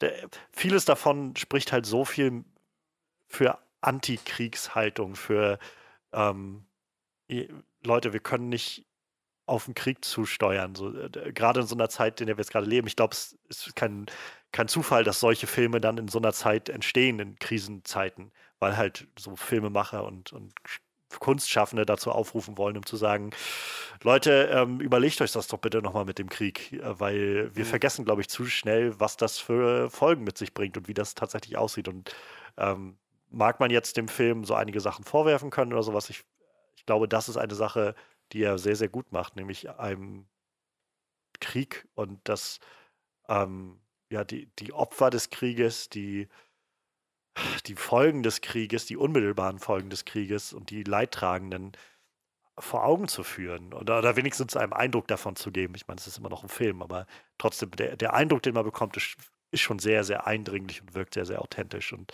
das ist sehr viel wert. Also ähm, ja, ich, ich bin sehr froh, dass ich den Film gesehen habe noch. Ja, dann schauen wir doch mal im Detail. Was hat uns gut gefallen? Ich denke, mit dem Offensichtlichen können wir anfangen. Das hatte ich vorhin schon mal angeschnitten. Dass dieser Film Best Cinematography gewonnen hat, ist absolut verdient. So mit, ich meine, ähm, Long Takes hin oder her, so je mehr in diesen Takes passiert, ja. so mit jeder Sekunde, die verstreicht und so immer, immer wieder neue ähm, wieder neue äh, Szenerien zu sehen sind, äh, immer wieder neue Bewegungen, ähm, neue, neue, wie sagen wir so, neue Kulissen. Ähm, es wird, wird jeder Take umso wertvoller. Man denkt so, holy shit, das, das braucht sehr viel Arbeit. Total. Also man verliert sich halt sehr da drin, habe ich so das Gefühl gehabt. Also es gab diesen Moment, keine Ahnung, äh, wir hatten damals bei Daredevil drüber gesprochen gehabt, bei der dritten Staffel, wo man in dieser Prison-Fight-Scene irgendwie in dieser, dieser Szene, ähm, die irgendwie elf Minuten, zwölf Minuten irgendwie sowas lang war, halt mhm. irgendwo diesen Punkt hat, wo man das könnte, oh mein Gott, wann gibt's denn jetzt mal einen Cut oder sowas? Aber da ist halt genau, da, da ragt das Ganze halt so hervor aus dem Ganzen, weil der Rest eben ganz, in Anführungszeichen, normal geschnitten ist. Hier hast du halt einfach, dass das von Anfang an so läuft, dass du, also so ging es mir jedenfalls, dass es irgendwann ausblendest. Also du wirst so mitgesogen irgendwie und bist einfach da mit drin. Das ist ähnliches, was ich bei, bei Birdman schon das Gefühl hatte, wo der Film halt lief und nach 15 Minuten ich so das Gefühl habe, irgendwas, irgendwas ist hier anders. Und dann dir irgendwann so bewusst wird, oh, oh mein Gott, es gab noch nicht einen Cut irgendwie. Und ähm, ja, das ist halt hier ganz genauso, hatte ich das Gefühl. Also es war so wirklich, man, man wird mitgerissen. Ich hatte das Gefühl, sehr, sehr stark damit reinzukommen, so auf einer Ebene irgendwie zu sein mit diesen beiden Lance Corporals, die da unterwegs waren.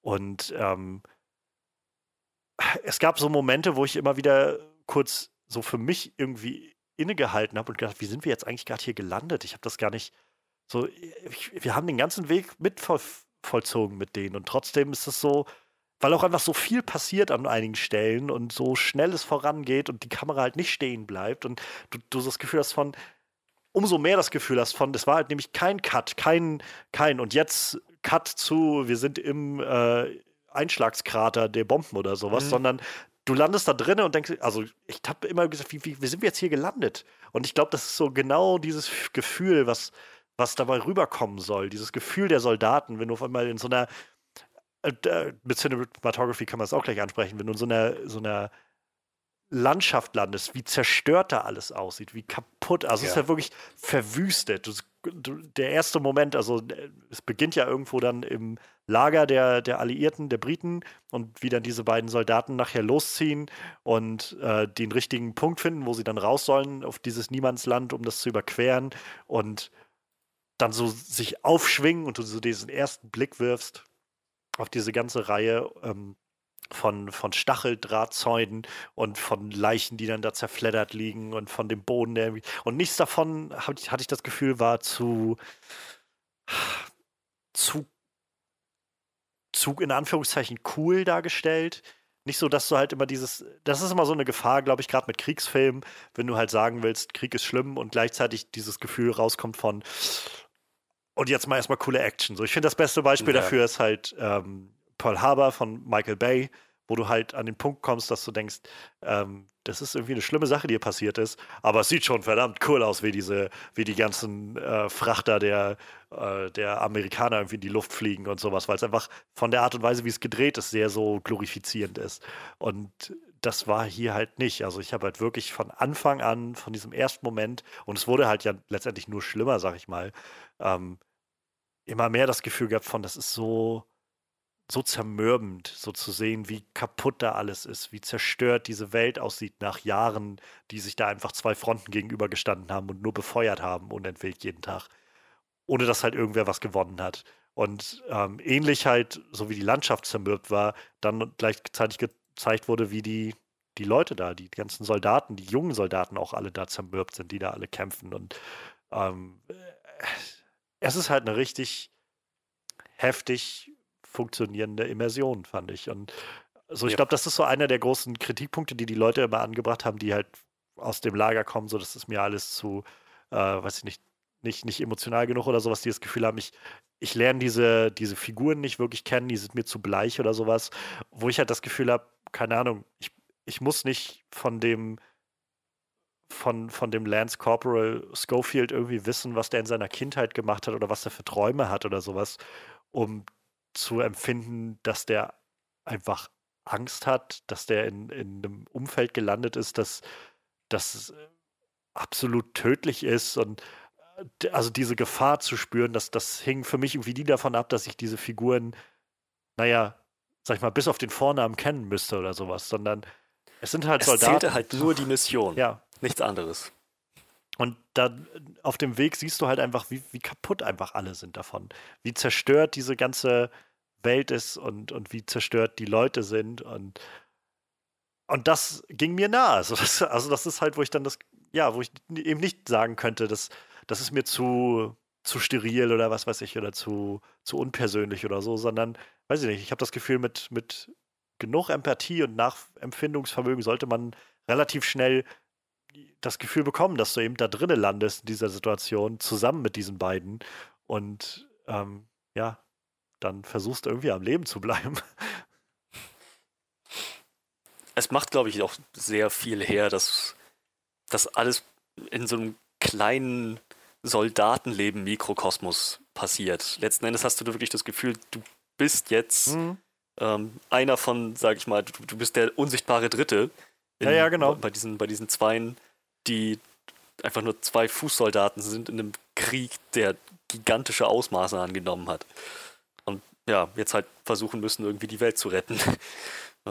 Definitiv. Tja. Also es ist allein diese Last, fand ich, war zu spüren. Wenn du, also diese, diese Stakes, der Film äh, hat ja keinerlei Trödelei am Anfang. Das geht ja im Prinzip sofort los mit diesem Auftrag ja. und dann müssen sie halt aufbrechen und ähm, äh, die Stakes sind halt sehr hoch und sehr greifbar zu spüren. Irgendwie. Du hast die ganze Zeit dieses, dieses Damoklesschwert irgendwie drüber schweben von diesen 1600 Leuten, die irgendwie auf deren Leben irgendwie auf deren Schultern lasten, auf den beiden Soldaten, plus halt nochmal der Bruder des einen. Und egal was halt dann passiert, dadurch, dadurch, bis, also ging es mir jedenfalls so, war man automatisch irgendwie am Mitfiebern an der ganzen Sache. Und es, es wurde ja dann nur alles immer komplizierter oder, oder chaotischer, was da passiert ist. Also angefangen, wie sie am Anfang sich da durch die, halt durch das Feld durchschlagen und so fortschreiten, obwohl dann letztendlich kein Deutscher da ist, ist das trotzdem super intensiv, weil du eben nicht du weißt. Du hast trotzdem das Gefühl, wenn da ja. einer ist, dann du weißt es ja sind nicht. die jetzt im Prinzip sitzen die da auf dem Präsentierteller. Genau das ist es ja, weil du, also ich meine, letztendlich kannst du ja beim Film eben immer genau das ausspielen, dass du mal dem Zuschauer Informationen zukommen lässt, die die Figuren eben nicht haben oder andersrum oder so. Und in diesem Fall war es halt einfach, wir sind genau wie die beiden Soldaten da. Wir haben keine Ahnung, was da auf uns lauert, was da hinter ja. der nächsten Ecke irgendwo ist. Und dann ging das Ganze halt immer weiter voran und dann wurde, wie gesagt, es wurde nur immer chaotischer irgendwie von da an. Von dann äh, in der Mine, in der sie da sind, oder in dem Bunker, wo dann irgendwie Sprengfallen gelegt sind und alles explodiert, über dann den Überfall mit dem, äh, mit, mit dem deutschen Flugzeug, was dann runterkommt auf dem Bauernhof und dann vor allem nachher diese zerstörte Stadt, äh, wo, wo äh, Schofield dann über die Brücke geht. Ich habe vergessen, wie die Stadt hieß dass äh, allein diese, auch da wieder, die Cinematography, was das für ein Wahnsinn ist, dass diese Stadt irgendwie, es gab so diesen Moment, wo er äh, in, in diesem Kirchturm ist und von oben runter schaut und immer diese Leuchtgranaten der, der Deutschen halt ja. angehen. Und ich habe halt das Gefühl gehabt, das sieht so, wie soll man das beschreiben? Das ist so, weiß ich nicht, wie, wie Bilder aus der Hölle, hatte ich das Gefühl. Irgendwie so, wie so eine ganz seltsame Schönheit der Hölle oder sowas. So, äh, es hatte so ein, es hatte irgendwie so einen gewissen ästhetischen Moment immer, wenn dieses Licht aufgeleuchtet ist. Und gleichzeitig war es zutiefst erschütternd und, und weiß ich nicht, angsteinflößend, hatte ich das Gefühl. Ja. Und das ist so, wo ich dann das, wo man dann nur sagen kann, irgendwie, was, was das für Cinematography ist, die das schafft, dir mit Bildern halt das einzuflößen, dieses Gefühl. Definitiv. Also es ist, es ist finde ich, auch eine ziemlich große Stärke des Films, diese, diese Kulisse, sage ich mal, zu dem Vorteil auszuspielen. Sowohl in ästhetischer Hinsicht als auch in strategischer. Weil auch an, allein schon, wie niedrig die Kamera an manchen ja. Stellen hängt. Du hast immer nur das Gefühl, meine Güte, sucht euch Schutz, sucht euch irgendwie Deckung. Ne? Meinetwegen dieser Pferdekadaver, irgendwo, wo ihr in Sicherheit seid vor, vor Geschossen. Und naja, und dann, dann, hatten wir ja eben genau diesen Szenenwechsel zu, ähm, zu den Katakomben da unten im Schützengraben äh, der, der Deutschen. Ähm, naja. Darüber hinaus also, haben wir mal wieder so kleine Momente der Leichtigkeit auch drin, wo, wo gerade gerade initiiert von, von Blake, der immer wieder so einen kleinen, kleinen Spruch auf den Lippen hatte ja. für Schofield, wenn sie gerade mal aus der Schusslinie raus waren. Irgendwie ja, die versuchen auch jetzt irgendwie ihren, ja. den, den, den, den Wahnsinn im Zaum zu halten. Das ist halt, das führt so ein bisschen auf diese andere große Stärke, die der Film meiner Meinung nach hat. Also jenseits dieser, dieser involvierenden Bilder und allem, was da so mitreißt, hat der Film halt auf dieser Antikriegsbotschaft-Ebene so viel zu bieten, weil er eben, finde ich, sehr krass sich reinlehnt in dieses wer, wer sind denn die Leidtragenden des Krieges? Irgendwie, was, was sind denn die Folgen davon, die unmittelbaren Folgen? Die unmittelbaren Folgen sind, wenn man sich da umschaut, so wie der Film das darstellt, der Großteil der Soldaten, die da alle zu sehen sind, die sind alle jung. Das sind alles mehr oder weniger Teenager, die halt entweder total blauäugig und naiv da reingehen, so wie halt Blake da drin ist und so ein bisschen dieses, diesen Geist von, oh, ich hole mir jetzt einen Orden und dann wird das, ich, ne, die Familie wird sich doch freuen oder sowas. Und äh, so ein bisschen dieses Gefühl hat von, ja, hier, hier kann ich irgendwie was für Vaterland tun oder so. Und, und für seine eigene Familie. Ich meine, er muss ja, ja, seinen ja, Bruder. ähm, aber halt so ein bisschen, ja, so ein bisschen verblendet halt ist noch von diesem ganzen, ja, von der, so diese Realität quasi der, der Grausamkeit noch nicht, noch nicht so wirklich äh, verinnerlicht hat. Und auf der anderen Seite siehst du halt einfach junge Menschen, die völlig desillusioniert sind, die einfach völlig den, den Wunsch und weiß ich nicht, nach, nach Normalität und den, das Vertrauen in eine normale Welt verloren haben. Also ich fand halt gerade am Anfang, es war halt relativ zu an, zum Einstieg schon dieser Moment, wo sie auf äh, Andrew Scotts Lieutenant treffen, der mhm. nur, der ja auch nur letztendlich als, als Ersatz gerade noch eingestellt wurde, weil der vorherige den letzten Angriff nicht überlebt hat und er ähm, sie dann da rausführen soll und die von seiner Einstellung, die er an den Tag legt, schon unglaublich nihilistisch ist und so dieses, ja, keine Ahnung, Leute, ja, hier, wenn irgendwas, dann nimmt hier die die Leuchtpistole, aber ansonsten werft die bitte zurück, damit wir die wiederkriegen, weil die ist wertvoll. Wenn, wenn auf euch das dieser, ich meine, mit welcher Selbstverständlichkeit er ja. das auch gesagt hat. Äh, wenn ihr merkt, dass auf euch geschossen wird, werft die zurück. Ich verliere die eigentlich nicht ja. gerne.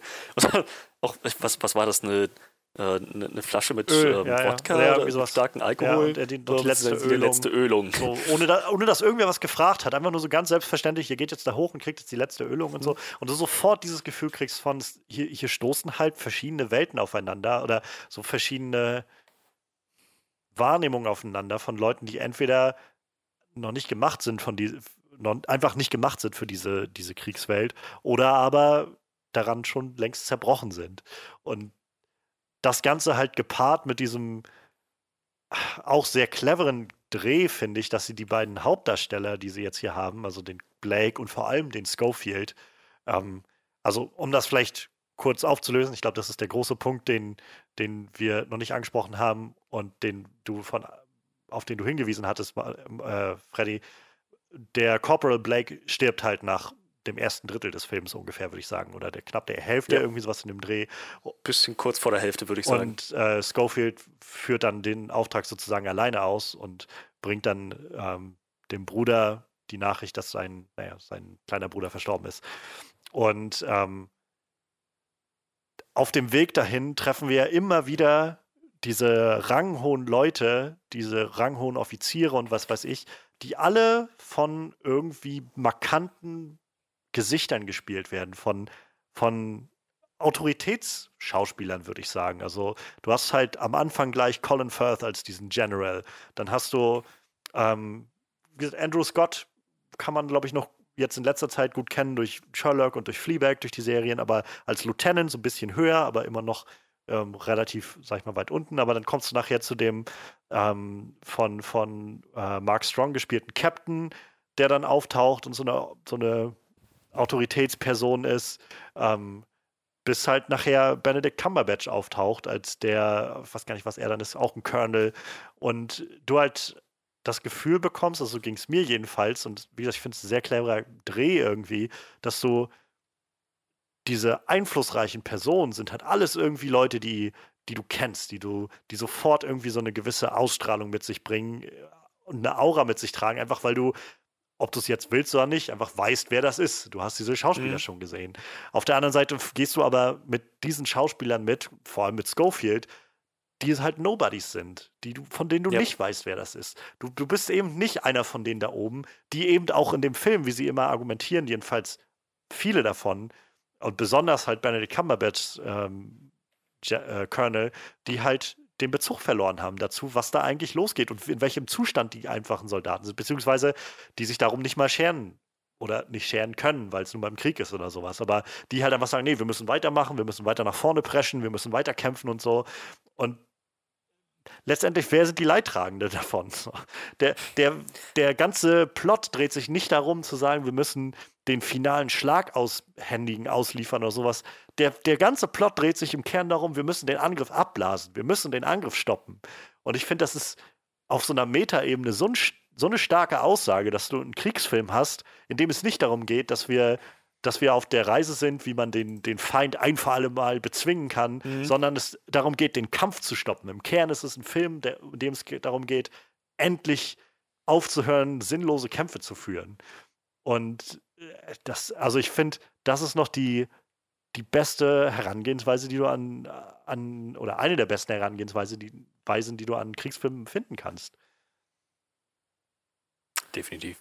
Das war, ich meine, ähm, der, der, der Moment, in dem Blake äh, stirbt, wir hatten, du hast es jetzt schon mal angesprochen, dass ähm, die, die ranghöheren Schauspieler, die bekannteren Gesichter ähm, nicht, nicht wirklich im Zentrum stehen. Und selbst Blake, von dem wir als Zuschauer so sehr in die Irre geführt werden, dass das ja. unser Hauptcharakter ist. Der erste sehr Shot clever. ist er. Er ist derjenige, der sich seinen Partner aussucht. Er ist derjenige, der seinem Partner dann das Leben rettet unten in, dem, in, den, in den Schächten.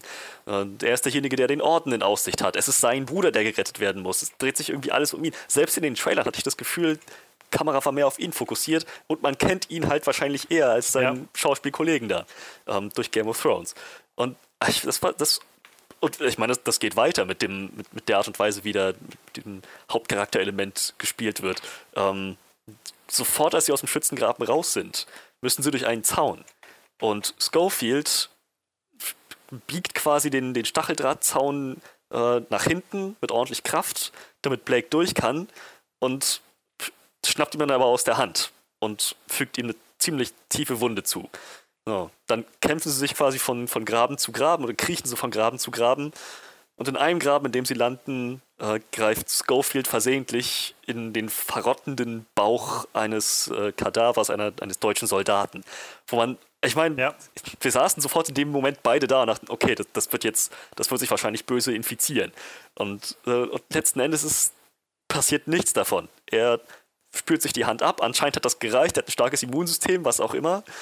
Und Blake ist derjenige, der am Ende getötet wird. Und auch da würde ich sagen, auf eine Art und Weise, die wieder sehr kunstvoll umgesetzt wird. Ähm, die ganze Geschichte mit der, äh, mit, mit, den, mit den Katakomben, warum da alles explodiert, war, dass da ein Stolperdraht war.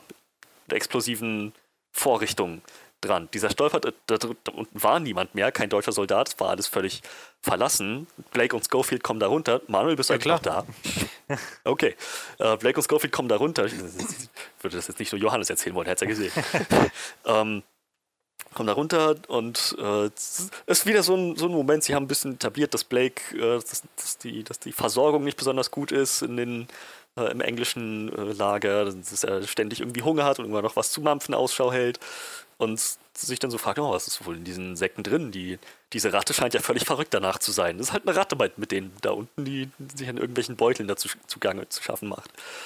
Und naja, die ignoriert er, ist höchstens ein bisschen interessiert und fasziniert von dieser Ratte. Meine Güte, dieser Krieg tobt und dieses, dieser kleine Frechdachs hier macht einfach weiter sein Ding. Und nimmt das gar nicht, nimmt das überhaupt nicht weiter ernst. Mhm. So, Schofield sieht den Stolperdraht und sagt, okay, keine Bewegung, Vorsicht jetzt, wir müssen gucken, wo wir, wo wir lang gehen.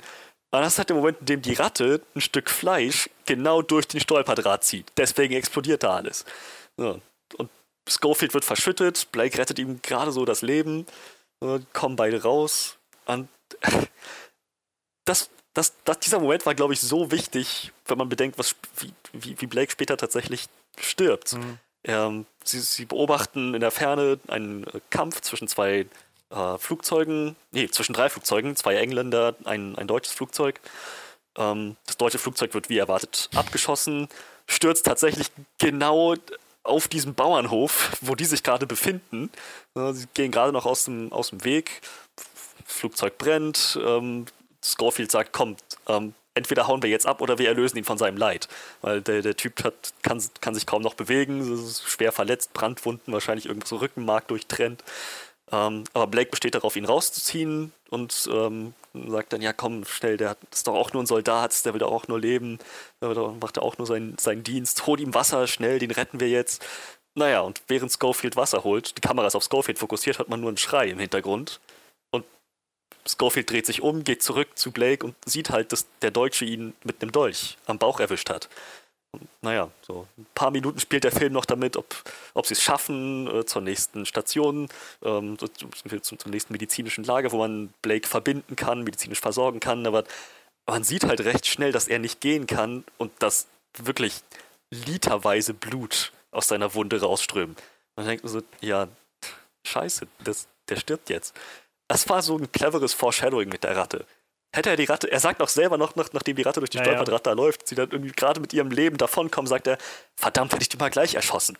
Und naja, hätte er den Deutschen gleich erschossen, den Piloten, wäre er selber noch am Leben, hätte seinen Bruder finden können und alles drum und dran. Zumal, ich glaube, als sie dann ähm, in dieses deutsche Lager reinkommen und keiner da ist, äh, rennt er halt noch so durch die Gegend und sagt irgendwie die ganze Zeit davon, irgendwie, diese Ratten sind hier, äh, diese deutschen Ratten und so. Also ich glaube, es wird da direkt diese, diese Konnotation gemacht mit den Deutschen und den Ratten.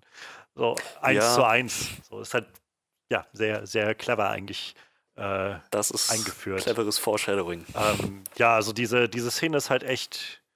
Es ist halt krass. Der Film schafft es halt, dich wirklich so schnell irgendwie an Blake als Hauptfigur zu gewöhnen, sodass, äh, also es hat gedauert, bis ich das wirklich geschluckt habe, dass das jetzt gerade zu Ende Ja. geht mit ihm, weil, keine Ahnung, weil irgendwie so eingestellt wurde es darauf, dass er halt, naja, auf der Suche nach seinem Bruder ist und irgendwo kam dann schon der Gedanke immer mal auf, es könnte ja auch sein, dass sie nochmal einen Switch machen und vielleicht der andere dann der neue Hauptcharakter wird oder sowas.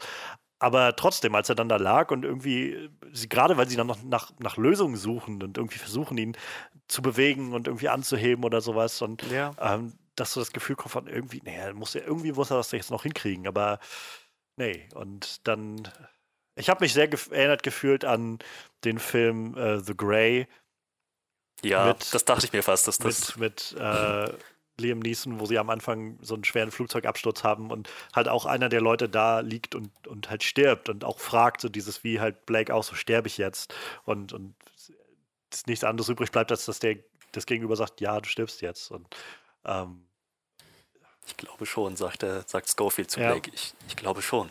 Und Blake gibt ihm auch noch seine letzten, seine letzten Wünsche, schreibt meiner Mutter, sag ihr, ich hatte keine Ja. Angst. Das ist eine echt bewegende Szene. Sorry, ich wollte Nee, dich nicht ja, das unterbrechen. ist genau das, was ich sagen wollte. Es ist so ein. Allein halt, wie, sie's, wie, wie dieser Moment aufgezogen wird. Es gibt dann halt diesen Moment, wo er da liegt und noch so dieses, geh schon mal vor und ich komme dann nach und so. Und dann hat er so einen Moment Ruhe und dann auf einmal, als ob er irgendwie aus einem Traum aufwacht, ist er auf einmal so, oh mein Gott, ich, mein Gott, ich blute und so diese Realisierung einsetzt, dass Mhm. halt jetzt wirklich, das war's so. Es, es gibt jetzt keinen, keinen Neustart mehr. Es gibt nichts, was man jetzt noch machen kann. Und und das Tragischste daran ist ja, dass dann, nachdem das Ganze rum ist, irgendwie drei Minuten später oder so, stehen auf einmal ähm, Truppen da und sind halt Yep. äh, gerade vorbeigekommen, weil sie das Flugzeug halt abstürzen haben sehen und die sind es dann, die ihn mitnehmen. Ähm, und ein gutes Stück mit dem Auto. Und, aber ja, es ist schon, ist schon echt tragisch. Also da diese, ja, diese, keine Ahnung, dieser emotionale Kern an der Stelle sitzt halt so und das, ich habe es schon mal gesagt, so ich, ich muss dafür nicht wissen, wer diese Leute sind und was sie ausmacht oder sowas. Es reicht mir, dass sie für mich real erscheinen und das haben die Schauspieler allein schon genug rübergebracht, denn die sind also wirklich großartig gewesen in dem ganzen Ding. Ähm, als auch, wie gesagt, so diese Kleinigkeiten, diese kleinen humanisierenden Sachen, so wie, dass du halt mitkriegst, dass Schofield halt da schon davon spricht, irgendwie, er, er, er hatte schon Orden bekommen und so, aber wollte den jetzt, also er, er will nicht mehr nach Hause fahren und seiner Familie den Orden zeigen oder sowas, weil er, weil er zu viel Angst davor hat, seine Familie wieder zu verlassen, wenn der, wenn der Urlaub vom, äh, von der Front vorbei ist oder sowas. Und auf der anderen Seite halt Blake, der irgendwie seinen Bruder hat und gleichzeitig so, so ein bisschen davon träumt, auch kleiner Kriegsheld zu sein oder sowas. Und so, d- das sind die Sachen, die das Ganze irgendwie greifbar machen, die diese Leute greifbar machen. Und ich, ich würde sagen, der, der Film schafft es sogar dasselbe mit den Deutschen zu machen. Wieder sowas, wo der Film, glaube ich, nicht so sehr darauf aus ist zu sagen, ähm, die Botschaft soll sein, so wir sind die Guten und wir müssen gegen die Bösen kämpfen, sondern wir, egal wer wir sind, so wenn wir in den Krieg ziehen, lassen wir unsere junge Generation darunter leiden. Es gibt so diese ganz kleinen Momente, wo sie zum Beispiel in diesem Bunker sind von den Deutschen und einfach so ein, ich fand, das war ein unglaublich humanisierendes Foto, äh, Moment, einfach als, als er so ein, so ein altes Familienfoto von einem deutschen Soldaten findet, was irgendwie an, an Bettrand noch hängt, womit einfach so, dir sofort klar gemacht wird, das sind auch junge Leute, die von ihrer Familie weggetrennt sind, einfach da jetzt gelandet sind, die sich nach ihrer Familie sehen und auch in diesem Loch sitzen seit Jahren. Und dasselbe halt später dann in der, in der Stadt, wo sie dann landen, ähm, also wo, wo Schofield dann landet. Und äh, diesen einen Soldaten erwürgt und der ihn auch noch anschaut, wie er ihn anschaut. Das ist auch ein junger, ein ganz junger Mensch, der ihm da gegenübersteht. Auch angsterfüllt ist, als ob man ein britischer Soldat vor ihm steht und ihm den Mund zuhält und nicht weiß, was er machen soll. Und er hat aber dann trotzdem sich entschieden zu rufen Engländer. Ja, ne, ja klar. Also, aber das meine ich halt. Also, es ist so ein, also es wirkte für mich jetzt nicht wie, äh, keine Ahnung, ich, ich, ich muss dem ich muss dem jetzt, äh, oder keine Ahnung, ich, ich führe hier jetzt ein, ein, krasses Verwirrspiel durch oder sowas, sondern für mich wirkte dieser Junge einfach wirklich in Panik. Und keine Ahnung, was du dann, also ob ich dann, ich glaube, das ist einfach so eine Fight-or-Flight-Situation. Sitzt du dann da und hoffst, dass der, der englische Soldat einfach in Ruhe lässt und weiterzieht? Oder äh, versuchst du irgendwie deinen Partner noch, der sowieso da ist, irgendwie ins Boot zu holen und zu warnen oder so? Keine Ahnung. Also, ähm, also ich hatte auf jeden Fall auch, das, auch da das Gefühl, so wie der ihm gegenüberstand, wie er, wie er, wie der Schauspieler ihm so gegenüberstand und das nach außen getragen hat, hatte ich auch das Gefühl, dass er einfach ein verängstigter Junge, der auch keine Ahnung hat, was er da eigentlich macht. Und wie gesagt, ich finde, das ist wahrscheinlich das Beste, was du irgendwie rausholen kannst aus einem Kriegsfilm, Antikriegsfilm. Nee. Dass du eben nicht das Gefühl bekommst von, das sind die Guten, das sind die Bösen. Und solange wir die Bösen kriegen, ja. ist alles, äh, alles gut so, sondern wir müssen irgendwie uns in Erinnerung rufen, was für Kosten Krieg mit sich führt. Ja. Ja, ähm, da sind wir eigentlich schon in einer, in einer, Phase des Films, wo, ich meine, es gab immer wieder Momente auf dem Weg, den Schofield dann alleine beschreitet, die schon echt diese Kameradschaft in diesem Mikrokosmos auch sehr, sehr hervorheben. Auch diese Gefahr, die er alleine da auf sich nimmt.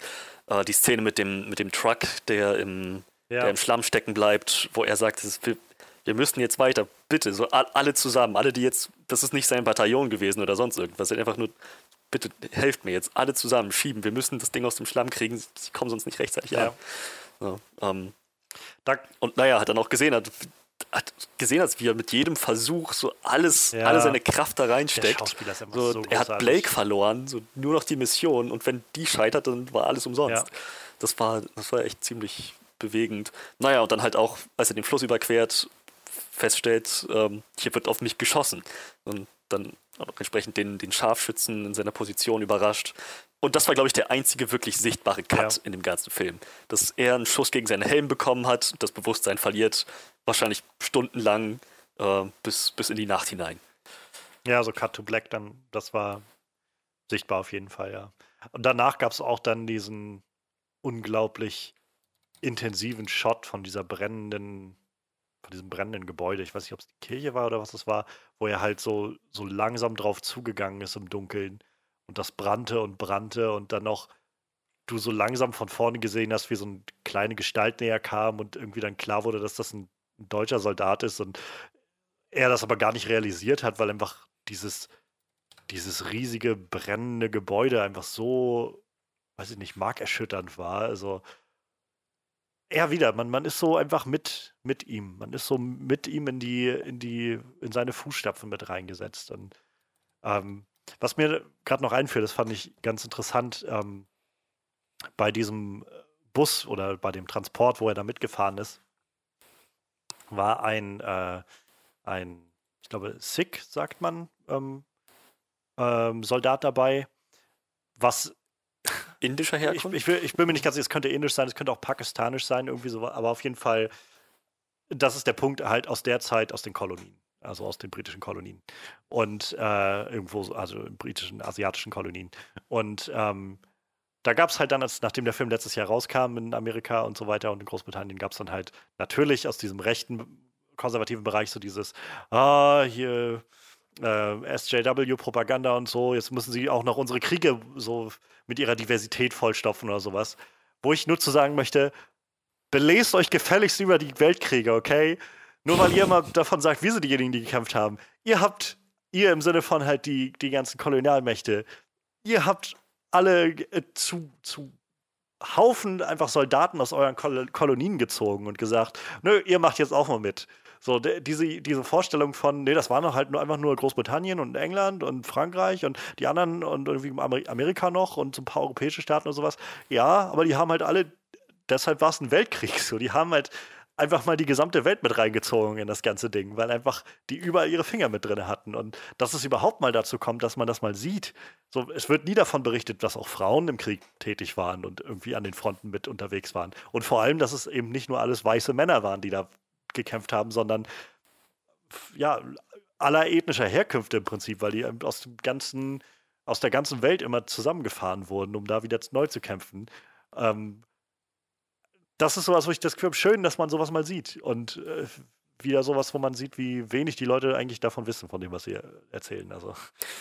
Ich meine, jetzt sind wir an einem Punkt, wo es tatsächlich faktisch belegt ist, dass solche Soldaten anderer ethnischer Herkunft tatsächlich im Ersten Weltkrieg gekämpft ja. haben. Dass das in der Realität, dass das auf der Realität basiert. Leute sehen einfach nur noch eine andere Hautfarbe und der, das ist wie, wie so ein Knee-Jerk, so, ja, ja. so, und so, so, so ein reflexartiger so ein Würgereflex irgendwie. Oh, SJW. Ja, ich glaube, man kann es auch einfach mal mit, mit sehr rassistisch beschreiben.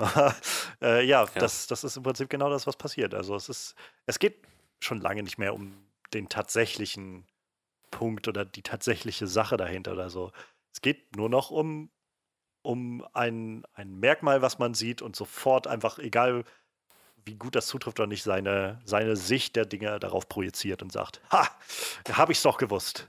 So, ist, wie jetzt zum Beispiel gerade mit Birds of Prey, der jetzt gestartet ist und äh, deutlich schlechteres, deutlich schlechteren Start hatte als äh, gehofft von Warner und äh, sofort jetzt die, die Knee-Jerk-Reaction ist von, von dem Teil von YouTube und aus dem Netz äh, ja, go woke, go, bro go broke, so, das habt ihr davon, wenn ihr so einen feministischen Scheißdreck-Film macht, so ungefähr, ähm, wo es halt einfach tausend Facetten und Gründe gibt, warum der Film nicht so viel Geld eingespielt hat an diesem Wochenende.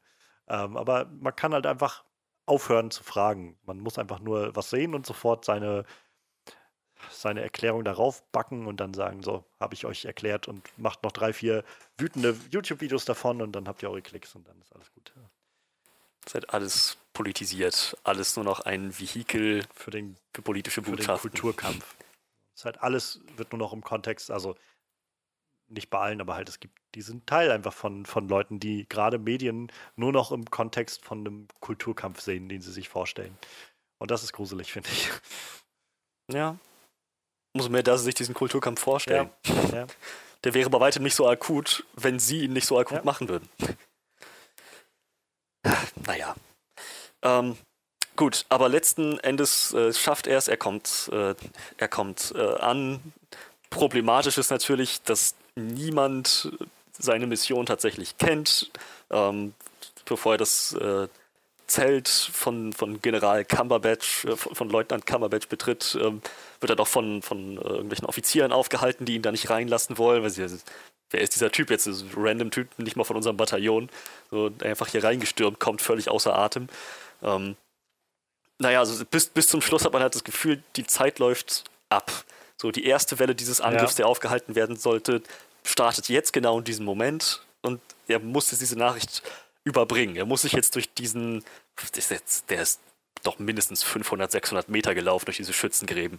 So durch alle möglichen Leute durchgerangelt, immer wieder irgendwelche Leute gefragt, wo finde ich den, wo finde ich den, wo finde ich den Colonel, wo finde ich den Colonel? Sind Sie der Colonel? Nein, wo finde ich den Colonel? Noch weiter in die Richtung, noch weiter. Und die Zeit läuft einfach immer weiter ab. Und ich meine, du hast vorhin gesagt, es gibt so dieses, die, der Film hütet sich, das irgendwie so episch darzustellen, aber ein Shot bzw. eine Sequenz, die ich nicht anders beschreiben kann als absolut breathtaking, so awesome, episch, ist wie die erste Welle von Soldaten ja.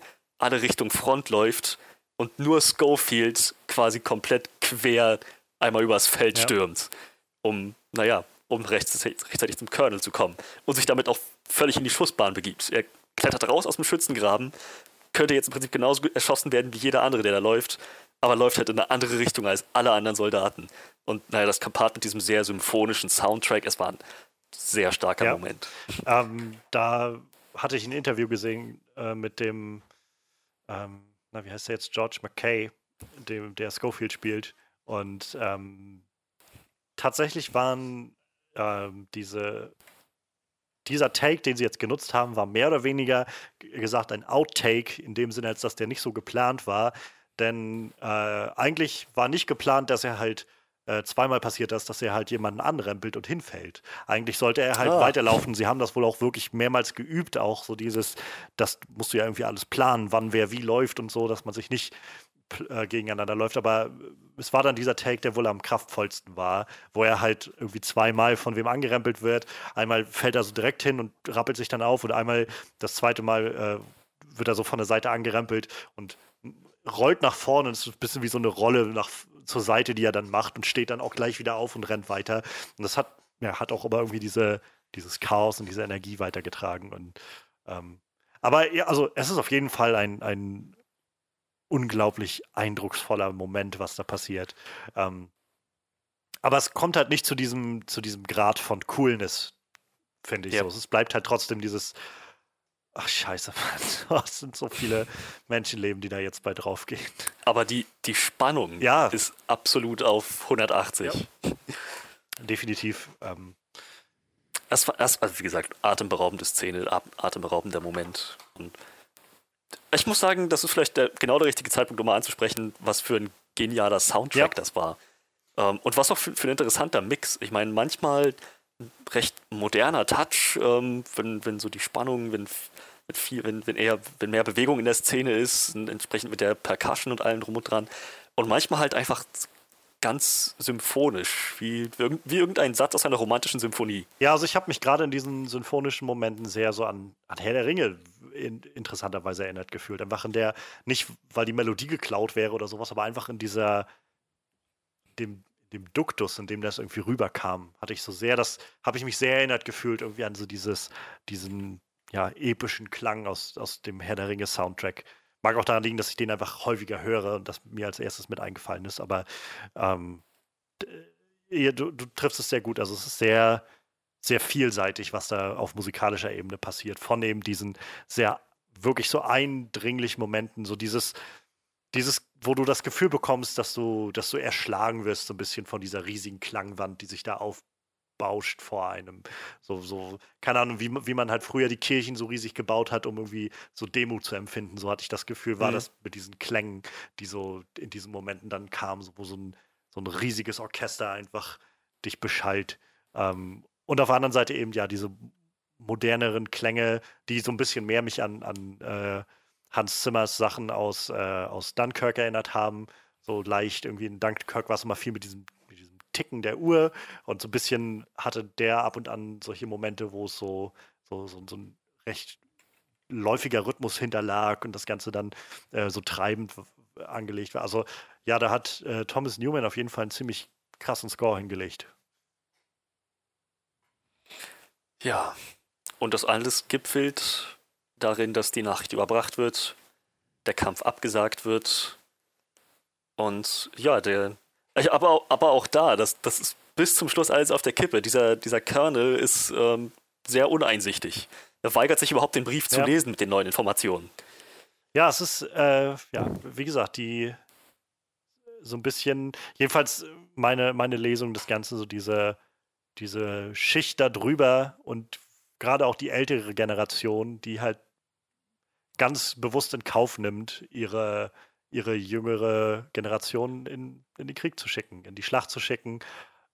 Ja, un, unbedacht auf die tatsächlichen Folgen, die das mit sich führt oder Konsequenzen, die das für die Leute haben kann.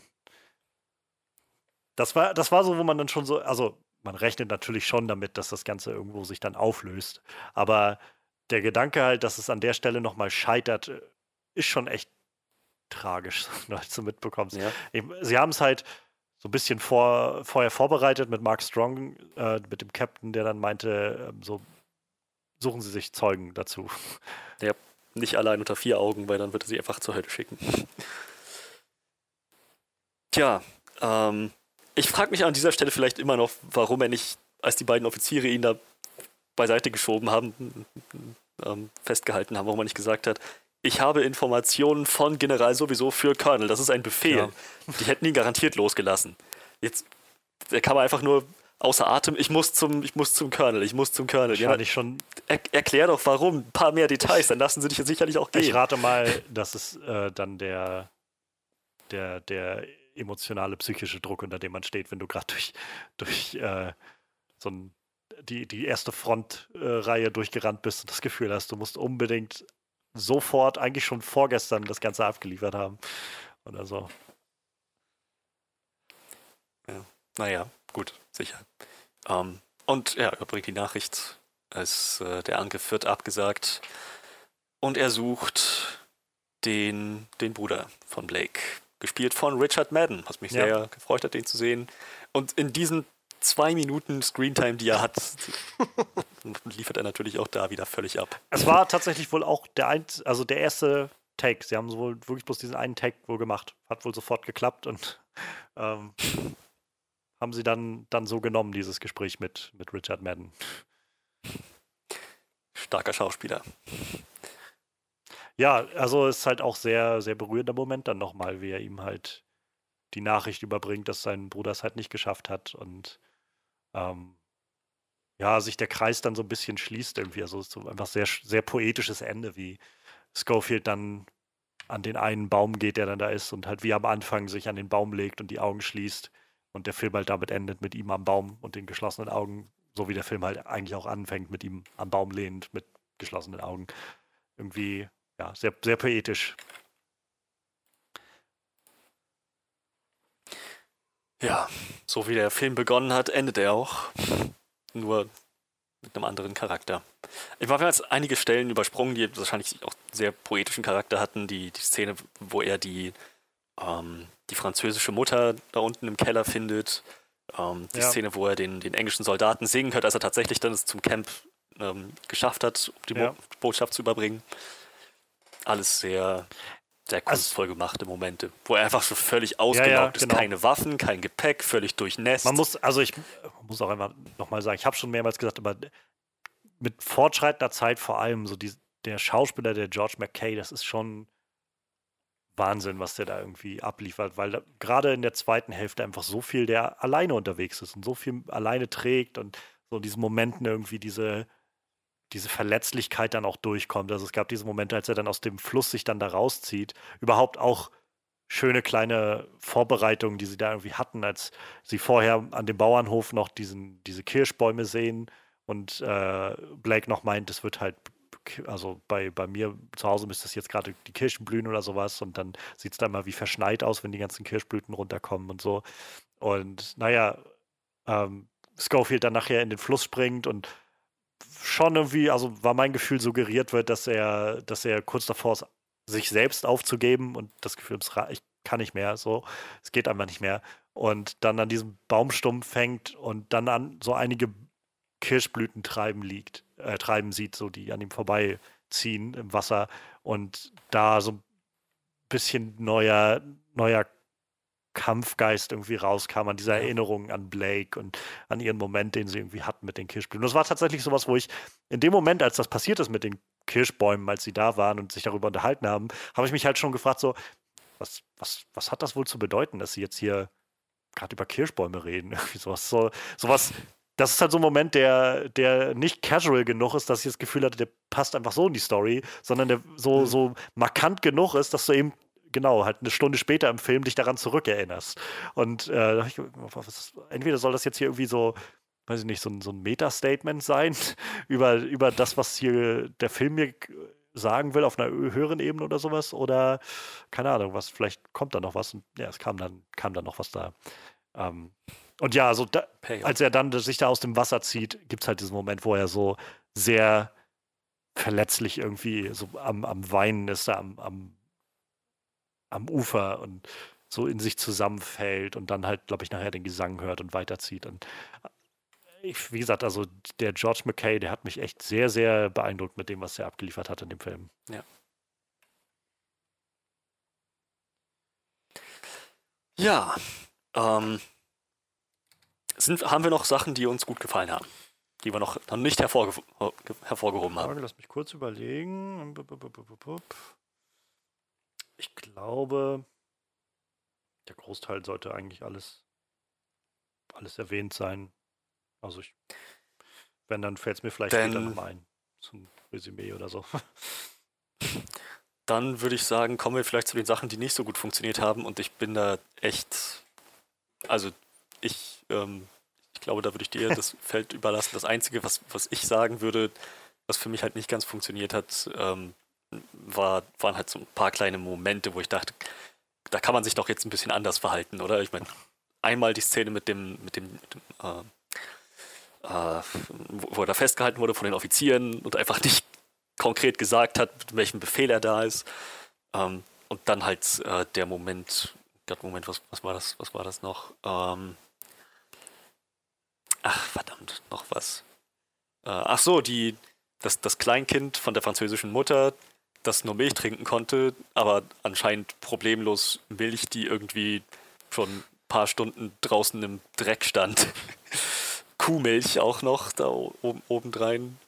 Ähm, äh, gut, das war sowas, wo ich gedacht habe, also es ist ja sicherlich nicht angebracht, aber wenn du keine anderen Chancen mehr hast, was willst du dann noch machen? Also ich meine, ich würde, ich würde die Milch nicht trinken wollen, aber ähm, wenn du im Krieg bist, glaube ich, bist du nachher nicht mehr wählerisch.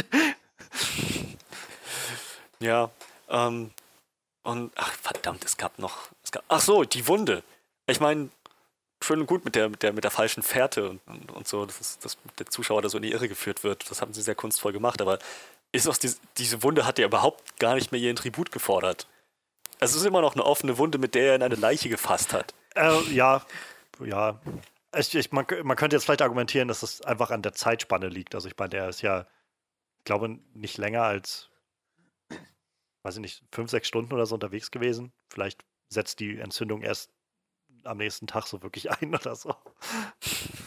Aber also ich glaube, da äh, Spaß beiseite, ich glaube, das ist so ein, so ein Element, was, was, was man leicht vergisst, also was ich auch leicht vergesse, so dass ja nicht, wir sehen das ja im Prinzip fast alles in Echtzeit. Es fehlt ja nur dieser Moment, wo er halt ausgenockt ist. Den, den sehen wir halt nicht. Aber ansonsten ist ja irgendwie alles Echtzeit davon. Also es, es vergeht ja nicht so viel Zeit. So, ich, ich habe keine Ahnung, wie schnell so eine Entzündung irgendwie sich ausbreitet oder dann, dann zutage tritt, aber ähm, hm. ja, weiß ich nicht. Also wäre wär jetzt mir nicht so schnell eingefallen, da irgendwie, glaube ich, dran zu denken. Aber ich kann es verstehen, das ist auf jeden Fall ein Punkt, der, der als so, ein, so, ein, so, eine falsche Fährte eingeführt wird und dann nicht mehr weiter aufgegriffen wird in irgendeiner Art und Weise. Das auf jeden Fall. Ja, aber ich denke, dann äh, wäre ich da auch schon am Ende. Also, ähm, es, es gab ein, zwei so Dialoge, die ich manchmal ein bisschen sehr plump fand. Und nicht plump im Sinne von, ähm, von, von so, soll man sagen, ich, äh, was, wie heißt mundane? Wie sagt man das im, im, Deutschen? Ähm, so alltäglich oder banal. so? Ja, banal. Also es gab so Momente, die halt sehr, ja, banal wirkten, irgendwie in der Art und Weise, wie sie sich unterhalten haben. Aber das passte einfach, fand ich, weil die, naja, weil es halt einfach zwei, zwei junge Menschen waren, die einfach versucht haben, irgendwas zu reden, um, um nicht darüber zu reden, wie, dass sie gerade im Krieg sind oder so. Ähm, aber äh, davon ab, es gab so ein paar Momente, ich kann jetzt keinen konkret mehr sagen, aber es gab so ein paar Momente, wo ich so beim Gucken gedacht habe, irgendwie, hm, kleines bisschen holprig der Dialog hier gerade. Ähm, und ansonsten ist tatsächlich ähm, so, so, so großartig ich diese ganze One-Take-Inszenierung finde, es gibt Momente, wo ich das Gefühl hatte, es erweist sich so leicht als, als zweischneidiges Schwert, so wo ich das Gefühl hatte, gerade im zweiten Drittel, so als er dann nachher auf die Französin getroffen hat oder so, so die ruhigeren Momente vor allem waren das, wo ich das Gefühl hatte, es ist nicht schlecht, was man hier sieht, auf keinen Fall, aber ich glaube, dass man hier sich auf einmal so ein bisschen selbst fesselt und so ein bisschen innere Dynamik und, und Spannung, die so eine Szene, also selbst wenn jetzt nicht viel passiert oder Ruhe ist, aber so einfach diese, die Spannung, die einen weiterträgt, so, so, so ein Stück weit verloren geht, nicht völlig sich auflöst oder so, aber so ein Stück weit verloren geht, weil man halt auf einmal daran gebunden ist, dass, dass du nur diese Kamera hast, dass du keine Cuts machen kannst, so dass du halt nicht diesen Effekt hast dadurch, den du, den du halt sonst hast, wenn du irgendwie von einer Figur zur nächsten schneidest oder sowas im Gespräch oder so. Und äh, das fiel mir halt schon auf, so im zweiten Drittel, wo ich gedacht habe, so, so, ein kleines bisschen verliert das Ganze manchmal so leicht die Dyna Dynamik. Also es nimmt die dann wieder auf, sobald dann halt wieder die nächste, das, der, der, der nächste Lauf ansteht und er wieder lossprinten muss, irgendwie durch die Stadt oder über die äh, äh, über, über die Frontlinie oder sowas. Ähm, aber so so dazwischen gab es immer so diese Momente, wo ich gedacht habe, hier fügt diese, diese Herangehensweise dem Ganzen jetzt nicht mehr wirklich viel hinzu. So, dass äh, in den richtigen Momenten ist es halt der absolut grandiose Weg, um mir persönlich, also um mich mitzunehmen in diese Welt. Ähm, aber das ist halt nicht zu 100% des Films da, diese Momente, sondern es gibt Momente, wo das einfach so ein bisschen auf Leerlauf ist, habe ich das Gefühl. Und ähm, ich könnte jetzt nicht sagen, ob man das anders machen kann. Wahrscheinlich nicht. Wenn du halt nur mal irgendwie diese Herangehensweise wählst, dann wird es zwangsläufig solche Stellen geben. Ähm, aber ja, also mir ist es halt aufgefallen. Und da würde ich mich tatsächlich überhaupt nicht anschließen. Das ist mir, das hat mich überhaupt nicht tangiert. Aber sicherlich fairer Punkt. Wie gesagt, ist halt auch nicht so, dass es wirklich schlimm war oder so. Ähm, es hat einfach nur so diese, diese Momente, wo du halt eben nicht mehr das wo es nicht mehr darum geht oder kein, kein Sinn mehr daran ist, dass du halt auf möglichst nahe Ebene oder sowas bei denen sein musst, weil gerade was unglaublich Dynamisches passiert, sie durch die, durch die Front rennen oder irgendwas, sondern eben einfach die, die Szene gerade so ein bisschen steht oder so. Das waren die Momente, wo ich gedacht habe, ja, hier, weiß ich nicht, hier dreht sich die Kamera jetzt so in Anführungszeichen gerade so ein bisschen im Kreis, weil sie einfach nicht viel mehr machen kann, als sich jetzt zu drehen, so ungefähr. Ähm, hm was wie gesagt nicht schlimm ist. Es sind einfach nur Momente, die mir aufgefallen sind, wo ich so gedacht habe, hm, ja, gut, hier passiert jetzt gerade nicht viel, wo ihr vorher so ganz bewusst und, und aufmerksam sozusagen diese Technik eingesetzt habt, bietet jetzt hier einfach die Szene gar keinen Raum, das zu tun. Und dadurch steht hier jetzt alles gerade so ein bisschen. Und wie gesagt, ist, ist auch nicht so schlimm oder so. Es ist mir einfach nur aufgefallen. Und äh, wie gesagt, ich glaube, das geht auch gar nicht anders, wenn du nun mal so, so einen Film so herangehst. Du kannst ja auch nicht. Also hätten sie angefangen, da mittendrin wieder zu schneiden, dann wäre das ja noch verrückter alles geworden und noch, äh, also oh, ja. noch, noch, seltsamer alles geworden und kaputter irgendwie. Ähm, so war es einfach nur, glaube ich, so zwangsläufig so. Es musste halt irgendwo an diese Punkte kommen. Die waren halt okay. Sie sind mir halt ein bisschen aufgefallen, aber das, das tut dem Ganzen dem Großen und Ganzen jetzt keinen Abriss, dass das halt unglaublich immersiv ist. Und das ist tatsächlich halt so ein, so ein, so ein Kritikpunkt, den ich nicht so ganz nachvollziehen kann, dass Leute halt irgendwo irgendwie davon reden, dass sie jetzt so gar keinen Bezugspunkt dazu hatten und alles nur wie so ein Gimmick auf sie wirkte, wo ich das Gefühl habe. Es gibt Momente, wo ich das Gefühl habe, ja, ich, ich spüre jetzt hier, geht es gerade um, um, also wie gesagt, diese, diese Momente, wo nicht sonderlich viel passiert, kriegst du halt mit. Es geht hier jetzt um diesen One-Shot als, als Gimmick, aber das ist ja nur in wenigen Momenten. Der Großteil ist ja wirklich einfach, um dich so mitzuziehen in dem ganzen Ding. Und ich, ich meine, nicht für jeden funktioniert das, das macht, macht schon Sinn. Aber ich finde es halt faszinierend, dass das irgendwie für Leute scheinbar gar, gar, keine, gar keinen Bezugspunkt geboten hat für einige. Das, das ist mir ein Rätsel. Ich muss sagen, mich, für mich hat die Immersion in dem Film wesentlich besser funktioniert als in Dunkirk ja, also ich meine, Dunkirk ist halt auch nicht darauf ausgelegt, ne, dich so halt so mit reinzuziehen. deshalb, da, deshalb war, das war schon so ein Punkt, warum ich diesen Vergleich nicht so ganz also mittragen konnte, als ich das gelesen habe in den letzten Wochen so. Also Dunkirk war so viel besser als, als 1917 oder halt ho, 1917 wischt sich mit Dunkirk den Arsch ab oder sowas in der Art, wo ich halt denke, keine Ahnung, das sind außer dass die beiden Filme in einem Krieg spielen, nicht mal derselbe Krieg oder so. Ähm, tut mir leid, also davon erzählen die, davon ab erzählen die irgendwie doch unterschiedliche Geschichten und auch auf sehr unterschiedliche Art und Weise und mit ganz unterschiedlichen Figurenkonstellationen und sowas. Und also ich, ich könnte die gar nicht so miteinander vergleichen, muss ich ehrlich sagen. Es, würde mir jetzt nicht so leicht fallen zu sagen. Wie, ja, nee, also ich finde 1917 ist halt der bessere Kriegsfilm, weil er das und das macht und, und das war auch war der einzige Grund, warum ich das jetzt damit ja, verglichen ja, habe. Ich weiß schon. Weil die, ja, dieser Immersionsaspekt für mich halt das, das, das also ich, eine ist, wo ich sage, gut, das 1917 funktioniert einfach auf einer anderen Ebene. Eben, das, das ist es genau. Also ich, ich könnte dir jetzt auch, glaube ich, so spontan keinen anderen Kriegsfilm sagen, den ich so immersiv fand. Aber die wenigsten Kriegsfilme sind halt so darauf ausgelegt, dich eben so mit in die Schussbahn der, der Soldaten mit reinzulegen. Und ähm, ich glaube, das macht den Film halt aus und deshalb hat er halt auch so viel Anklang gefunden in den letzten Monaten und so viele Nominierungen für alles Mögliche bekommen, weil sowas, glaube ich, vorher noch nicht wirklich gemacht wurde mit einem Kriegsfilm. So diese Herangehensweise von nicht nur dass du die Figuren irgendwie, weiß ich, so wie Soldat James Ryan oder sowas, wo du halt mit diesem Trupp von Leuten irgendwie durch die Front ziehst oder so und die Figuren kennenlernst und darüber dann dich so mitgenommen fühlst und emotional involviert fühlst oder sowas, sondern du einfach quasi der dritte Soldat mit im Bunde bist, der da mit reingeworfen wird durch die Kamera. Also das wurde halt noch nicht gemacht und also allein dafür hat der Film sehr viel Respekt verdient, finde ich. Ja. Aber ja, ich glaube, davon ab habe ich auch nicht wirklich was zu, zu bekitteln. Also, ähm, ja, es ist ein, ein sehr sehenswerter Film. Ähm, ich, be, äh, ich, ja, also ich kann ansonsten ähm, noch mal erwähnen, also hat jetzt nichts weiter mit dem, mit dem Negativen zu tun oder sowas, aber ähm, was so die, die Arbeit dahinter angeht, auch das hatte Sam Mendes halt angesprochen gehabt im Interview. Ähm, in diesem Gespräch, in diesem äh, Regisseurinnen-Gespräch. Und er hatte halt davon gesprochen, wie sehr sich, also ich glaube, wir alle haben halt kaum Vorstellung davon, wie sowas tatsächlich dann funktioniert, so, weil, also man hat so die, meine Vorstellung ist dann immer so, du hast halt, du planst das dann im Vorfeld, so mit den, ne, wer dann da mitgeht und wie der sich bewegen muss, der Kameramann und so weiter. Aber was er halt erklärt hat, war halt, dass du quasi die gesamte Herangehensweise an einen Film völlig anders auslegen musst, weil du ähm, eben nicht mehr die Möglichkeit hast, wie, ähm, wie, wie normalerweise, wenn du einen Film machst, im Edit irgendwas zu begleichen.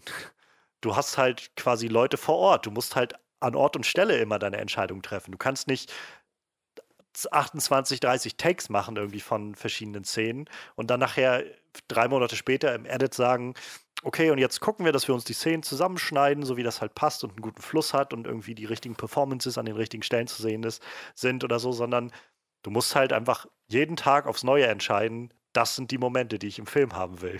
Und das ist es, was ich drin haben will. Und wenn du dann acht Minuten lange Takes einen nach dem anderen hast, also da, ja, da sitzt du halt dann, glaube ich, schon also er meinte halt, er hatte sich seinen eigenen, äh, halt so seinen, seinen Schnittraum mehr oder weniger da anfertigen lassen oder halt äh, Regieraum anfertigen lassen, wo er halt dann am Set war und alles immer nochmal am selben Tag durchgucken konnte und nochmal Notizen machen konnte und Durchsagen geben konnte. Und gleichzeitig saßen dann die Leute vom Kostüm in ihrem eigenen Wagen und haben alles nochmal durchgeguckt und gesagt, nee, wir müssen da nochmal was machen, das kost die Kostüme stimmen dann nicht.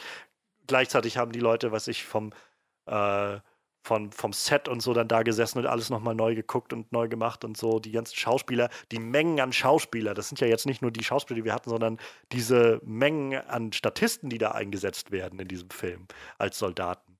So dass diese, also ich meine, man hat, man hat so schon viel Respekt davor, aber wenn man das so hört, die, das ist Wahnsinn, was für Arbeit in dieses, diesen Film geflossen ist, um so da ranzugehen und das so umzusetzen. Ich also es, es ist echt es ist echt so, ein, so, ein, so eine Errungenschaft, so ein bisschen von, von äh, modernem Kino, finde ich. Also es ist so ein, so ein gewisses Experiment, was dahinter steckt, aber das Medium Film halt einfach ausreizt, so gut es geht. Und das machen nicht alle Filme. Im, im, im Gegenteil, das machen eigentlich eher die wenigsten Filme, glaube ich. Yep. Ja, denke, da können wir zu unserem Resümee kommen. Ja, das können wir tun. Also, ich kann. Na, weißt du was? Fang du an.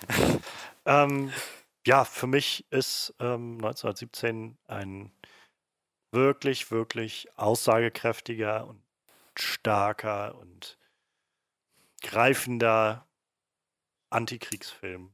Im besten Sinne, im besten, in der besten Form. Ähm, von, von der ein, also von der, von der niedrigen Ebene irgendwie der Darstellung der, des Leids des Krieges und äh, der Art und Weise, wie Soldaten auf allen Seiten irgendwie in die Mangel genommen werden, psychisch und natürlich auch physisch, bis halt hin auf die übergeordnete Ebene, wo es in dem Film einfach nur darum geht, endlich den Angriff abzubrechen und nicht darum, bis zum letzten irgendwie das, das äh, Kryptonit des Feindes zu finden oder irgend sowas. Ich finde, das ist ein, eine sehr starke Herangehensweise. Dazu halt die einzigartige Inszenierung des Ganzen, die Film auf eine ganz neue Art und Weise ähm, ja, neu ist zu viel gesagt. Es gab schon vorher viele One-Shots. Und, aber die auf jeden Fall Kriegsfilm auf eine sehr, sehr andere und frische Art und Weise ähm, darbietet und, und einem ins Gefühl bringt, in den Kopf bringt. Ich werde so einige Aufnahmen des Ganzen nicht so schnell vergessen. Ähm, und ja, also ich äh, der, das Einzige ist halt, wie gesagt, ab und an merke ich so ein bisschen die, die Fesseln der Herangehensweise, wo du einfach nicht anders kannst, als manchmal so ein bisschen die innere Dynamik zu verlieren. Ähm, wie gesagt, es tut dem, dem aber keinen Abriss, dass der Film sehr, sehr, sehr, sehr ähm, mitreisend ist und sehr, sehr aussagekräftig ist. Also 1917 sollte man gesehen haben, glaube ich. Ob man so, sowohl als, sag ich mal, als Fan von Kriegsfilmen, als auch von, von, von Kino überhaupt, von Film überhaupt, sollte man diesen Film gesehen haben. Am besten auf der größtmöglichen Leinwand, die es gibt. Ähm, auf Smartphone und, quasi. ja. Glass. Und ähm, naja, es ist halt, wie gesagt, es, es, hat so viel Botschaft dahinter, die so wichtig ist heutzutage. Ähm, denn ja, es wird, glaube ich, alles immer ein bisschen unruhiger, habe ich das Gefühl. Und immer mehr Leute neigen dazu, in hohen Positionen ähm, zum, zur Konfrontation zu rufen. Und äh, dieser Film ist, glaube ich, ein gutes Beispiel dafür, dass einem sagen kann, ähm, bevor ihr das macht, bedenkt doch bitte, was das für Folgen hat für die Menschenleben, die da im, die da vor allem von betroffen sind. Das sollte man nämlich bedenken. Ähm, für mich auf jeden Fall ein, ein sehr sehenswerter Film. Ach, ich bin bei. Ach, ich. Ich glaube, also ich. Ich glaube, ich würde ihn auf, in Anführungszeichen, nur 8,5 setzen mit der Option, wenn ich ihn ja, ich glaube, wenn ich ihn nochmal sehe und ein bisschen mehr nochmal weiß, wo es hingeht und so, ich glaube, dann wird er bestimmt nochmal zu einer neuen hochkommen oder einer 9,5, aber erstmal bin ich bei 8,5 von 10. Okay. Tja, ähm, ich kann mich äh, bei gerade den positiven Sachen äh, nur anschließen. Ähm, das war ein sehr, sehr starker Film. Die Immersion war off the charts. Die, die Long Takes haben sicherlich dazu ihren Teil beigetragen. Aber auch die Charaktere, die Figuren, die Soldaten, die Art und Weise, wie sie in, in dieser Welt versuchen, sich da durchzukämpfen tatsächlich. Ich hätte fast gesagt, zurechtzufinden, aber sie, sie kämpfen sich durch wirklich. Ähm, bis hin zu dann so einfach Plotpunkten, die gut vorbereitet und sehr clever eingefädelt wurden. Ähm, es ist ein, es ist ein wirklich sehr, sehr packendes Drama. Ähm, abgesehen von der sehr klaren Botschaft ähm, und der trotzdem wirklich grandios gehandelten Action, wenn sie dann mal da ist, ähm, würde ich sagen, es sind die einzigen Sachen, die mich so ein bisschen stören. Einfach nur Momente, wo ich denke, das hätte man. Ich meine, wie, wie logisch ist das gerade? Und sicherlich lässt sich das alles irgendwie weg erklären, aber das ist mir trotzdem mhm. irgendwie aufgefallen. Ich dachte, komm schon, das so, so kurz vorm Ziel. Ne? Ähm, naja, wie dem auch sei. Also, aber äh, ich, ich ähm, würde den tatsächlich abgesehen von diesen paar kleinen äh, Logikmomenten und der Tatsache, dass ich nicht einfach nochmal immer wieder schauen könnte, hätte ich da nichts weiter anzumerken. Deswegen, also ich wäre bei 9 von 10. Ja, ja Manuel, ich stimme euch, ich stimme alles gespoilert zu. bekommen. Würde ich auch so. Hast du denn, zwischen 8,5 und 9 von 10. Finde ich auch. Hast du, hast du jetzt Motivation, den Film doch nochmal zu gucken, Manuel? Ja, aber tatsächlich glaube ich eher wie diesen cinematografischen Aspekt so. Das hört sich irgendwie ziemlich. Naja, das muss ja, also das ist ja legitim. Das ist ja für viele auch der überhaupt der Grund gewesen, da mal drauf zuzugehen. Aber ich meine nur, hättest, willst du die Chance jetzt noch nutzen? Ich weiß ja nicht, ob du die Chance noch hast bei dir. Ja, wie, wie ich letztes Mal geguckt habe, war tatsächlich nur Sonntag eine Vorstellung. Ne? Also ich, ich weiß nicht, wie das so aussieht in den nächsten Tagen, ob der noch mal reinkommt irgendwie. Ich meine, wie gesagt, die Oscars würfeln ja auch schon mal gerne das Kinoprogramm ein bisschen durch. Muss ich mal gucken, ob ich noch ja. die Möglichkeit kriege, den zu gucken auf, auf, im Kino halt. Jetzt muss ich halt warten, bis er irgendwie auf Blu-ray rauskommt oder so. Dann kann ich ihn mir wenigstens auf dem Fernseher gucken. Sch schauen wir mal. Vielleicht, wie gesagt, kriege ich es noch hin. Mal gucken. Wie gesagt, die also letzte Vorstellung war am Sonntag, glaube ich, bei uns. Ob du das Ganze jetzt letztendlich gut oder schlecht findest, so ist, ist es, glaube ich, was, was man gesehen haben sollte. Also ja. einfach Kino erlebt haben sollte. Ich habe mir auch so spontan, während ihr die ganze Zeit über die Cinematografie von dem Film erzählt habt, ein Buch über Cinematografie gekauft. ich hatte noch einen Gutschein für Bücher.de und dachte, ja. so, da ich ja gerne mal Kameramann wäre, wäre das vielleicht sowieso nicht schlecht, wenn man sowas mal gelesen hat. Roger Deakins. Naja, schauen wir mal. vielleicht komme ich noch dazu, den zu gucken.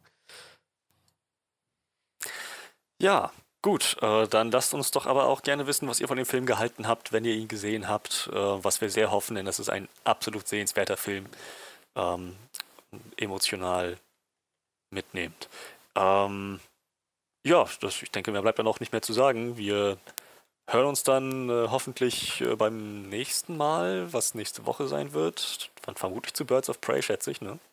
Wahrscheinlich. Ja. Irgendwas wird sich schon anbieten. Ähm, man kann es vielleicht noch mal kurz sagen. Äh, wir werden bestimmt irgendwie, in, ich, ich hoffe, dass wir es irgendwie in näherer Nähe nochmal schauen, bevor es wieder so weit her ist, mal zu Doom Patrol ja, nochmal was machen, Manuel und ich. Ähm, ich werde demnächst, glaube ich, nochmal was äh, mit äh, dem alten Freund des Podcasts, der uns auch schon mal äh, Gesellschaft, gele äh, Gesellschaft geleistet hat, äh, Patrick, ähm, was zu Bojack Horseman ja, noch stimmt, aufnehmen. Ja, genau, stimmt. Hatte Patrick ähm, mich noch drauf angehauen, richtig, habe ich vergessen. Und äh, ja, davon ab, für den Fall, dass irgendjemand zuhört, ich habe vor äh, ein paar Wochen, das ist jetzt auch schon wieder, ich glaube, fast zwei Wochen her, ähm, ein, mich an einem Video-Essay probiert und das bei YouTube hochgeladen und das werde ich auch nochmal verlinken. Also, wenn jemand Lust hat, ähm, mal reinzugucken und ein großer Freund ist von Inside Loon Davis wie ich, lohnt sich das vielleicht da mal einen Blick drauf zu werfen. Äh, ja. Also insofern, es gibt viel Content jetzt und demnächst. Ich habe auch tatsächlich gestern das Buch äh, noch abgeschlossen, was ich was ich äh, gerne in einem Offscreen-Review besprechen wollte. Beziehungsweise ist es eigentlich jetzt eine Buchtrilogie, die ich abgeschlossen habe. Das werde ich vielleicht auch die Tage mal in Angriff nehmen, dass ich das mal aufnehme. Vielleicht sogar morgen, damit ich Zeit habe. Junge, Junge, Content ohne Ende. Ich sag das immer und dann mache ich wieder doch nichts und komme wieder nicht dazu. ich so, habe so 8000 Ideen für Podcasts im Kopf, die alle nie zustande kommen werden, wahrscheinlich. Naja, ich äh, bemühe mich. Gut, dann ähm, hoffen wir, dass äh, ihr nächstes Mal wieder zuschaltet bei uns im Onscreen Podcast. Ähm, bis dann. Ciao, ciao.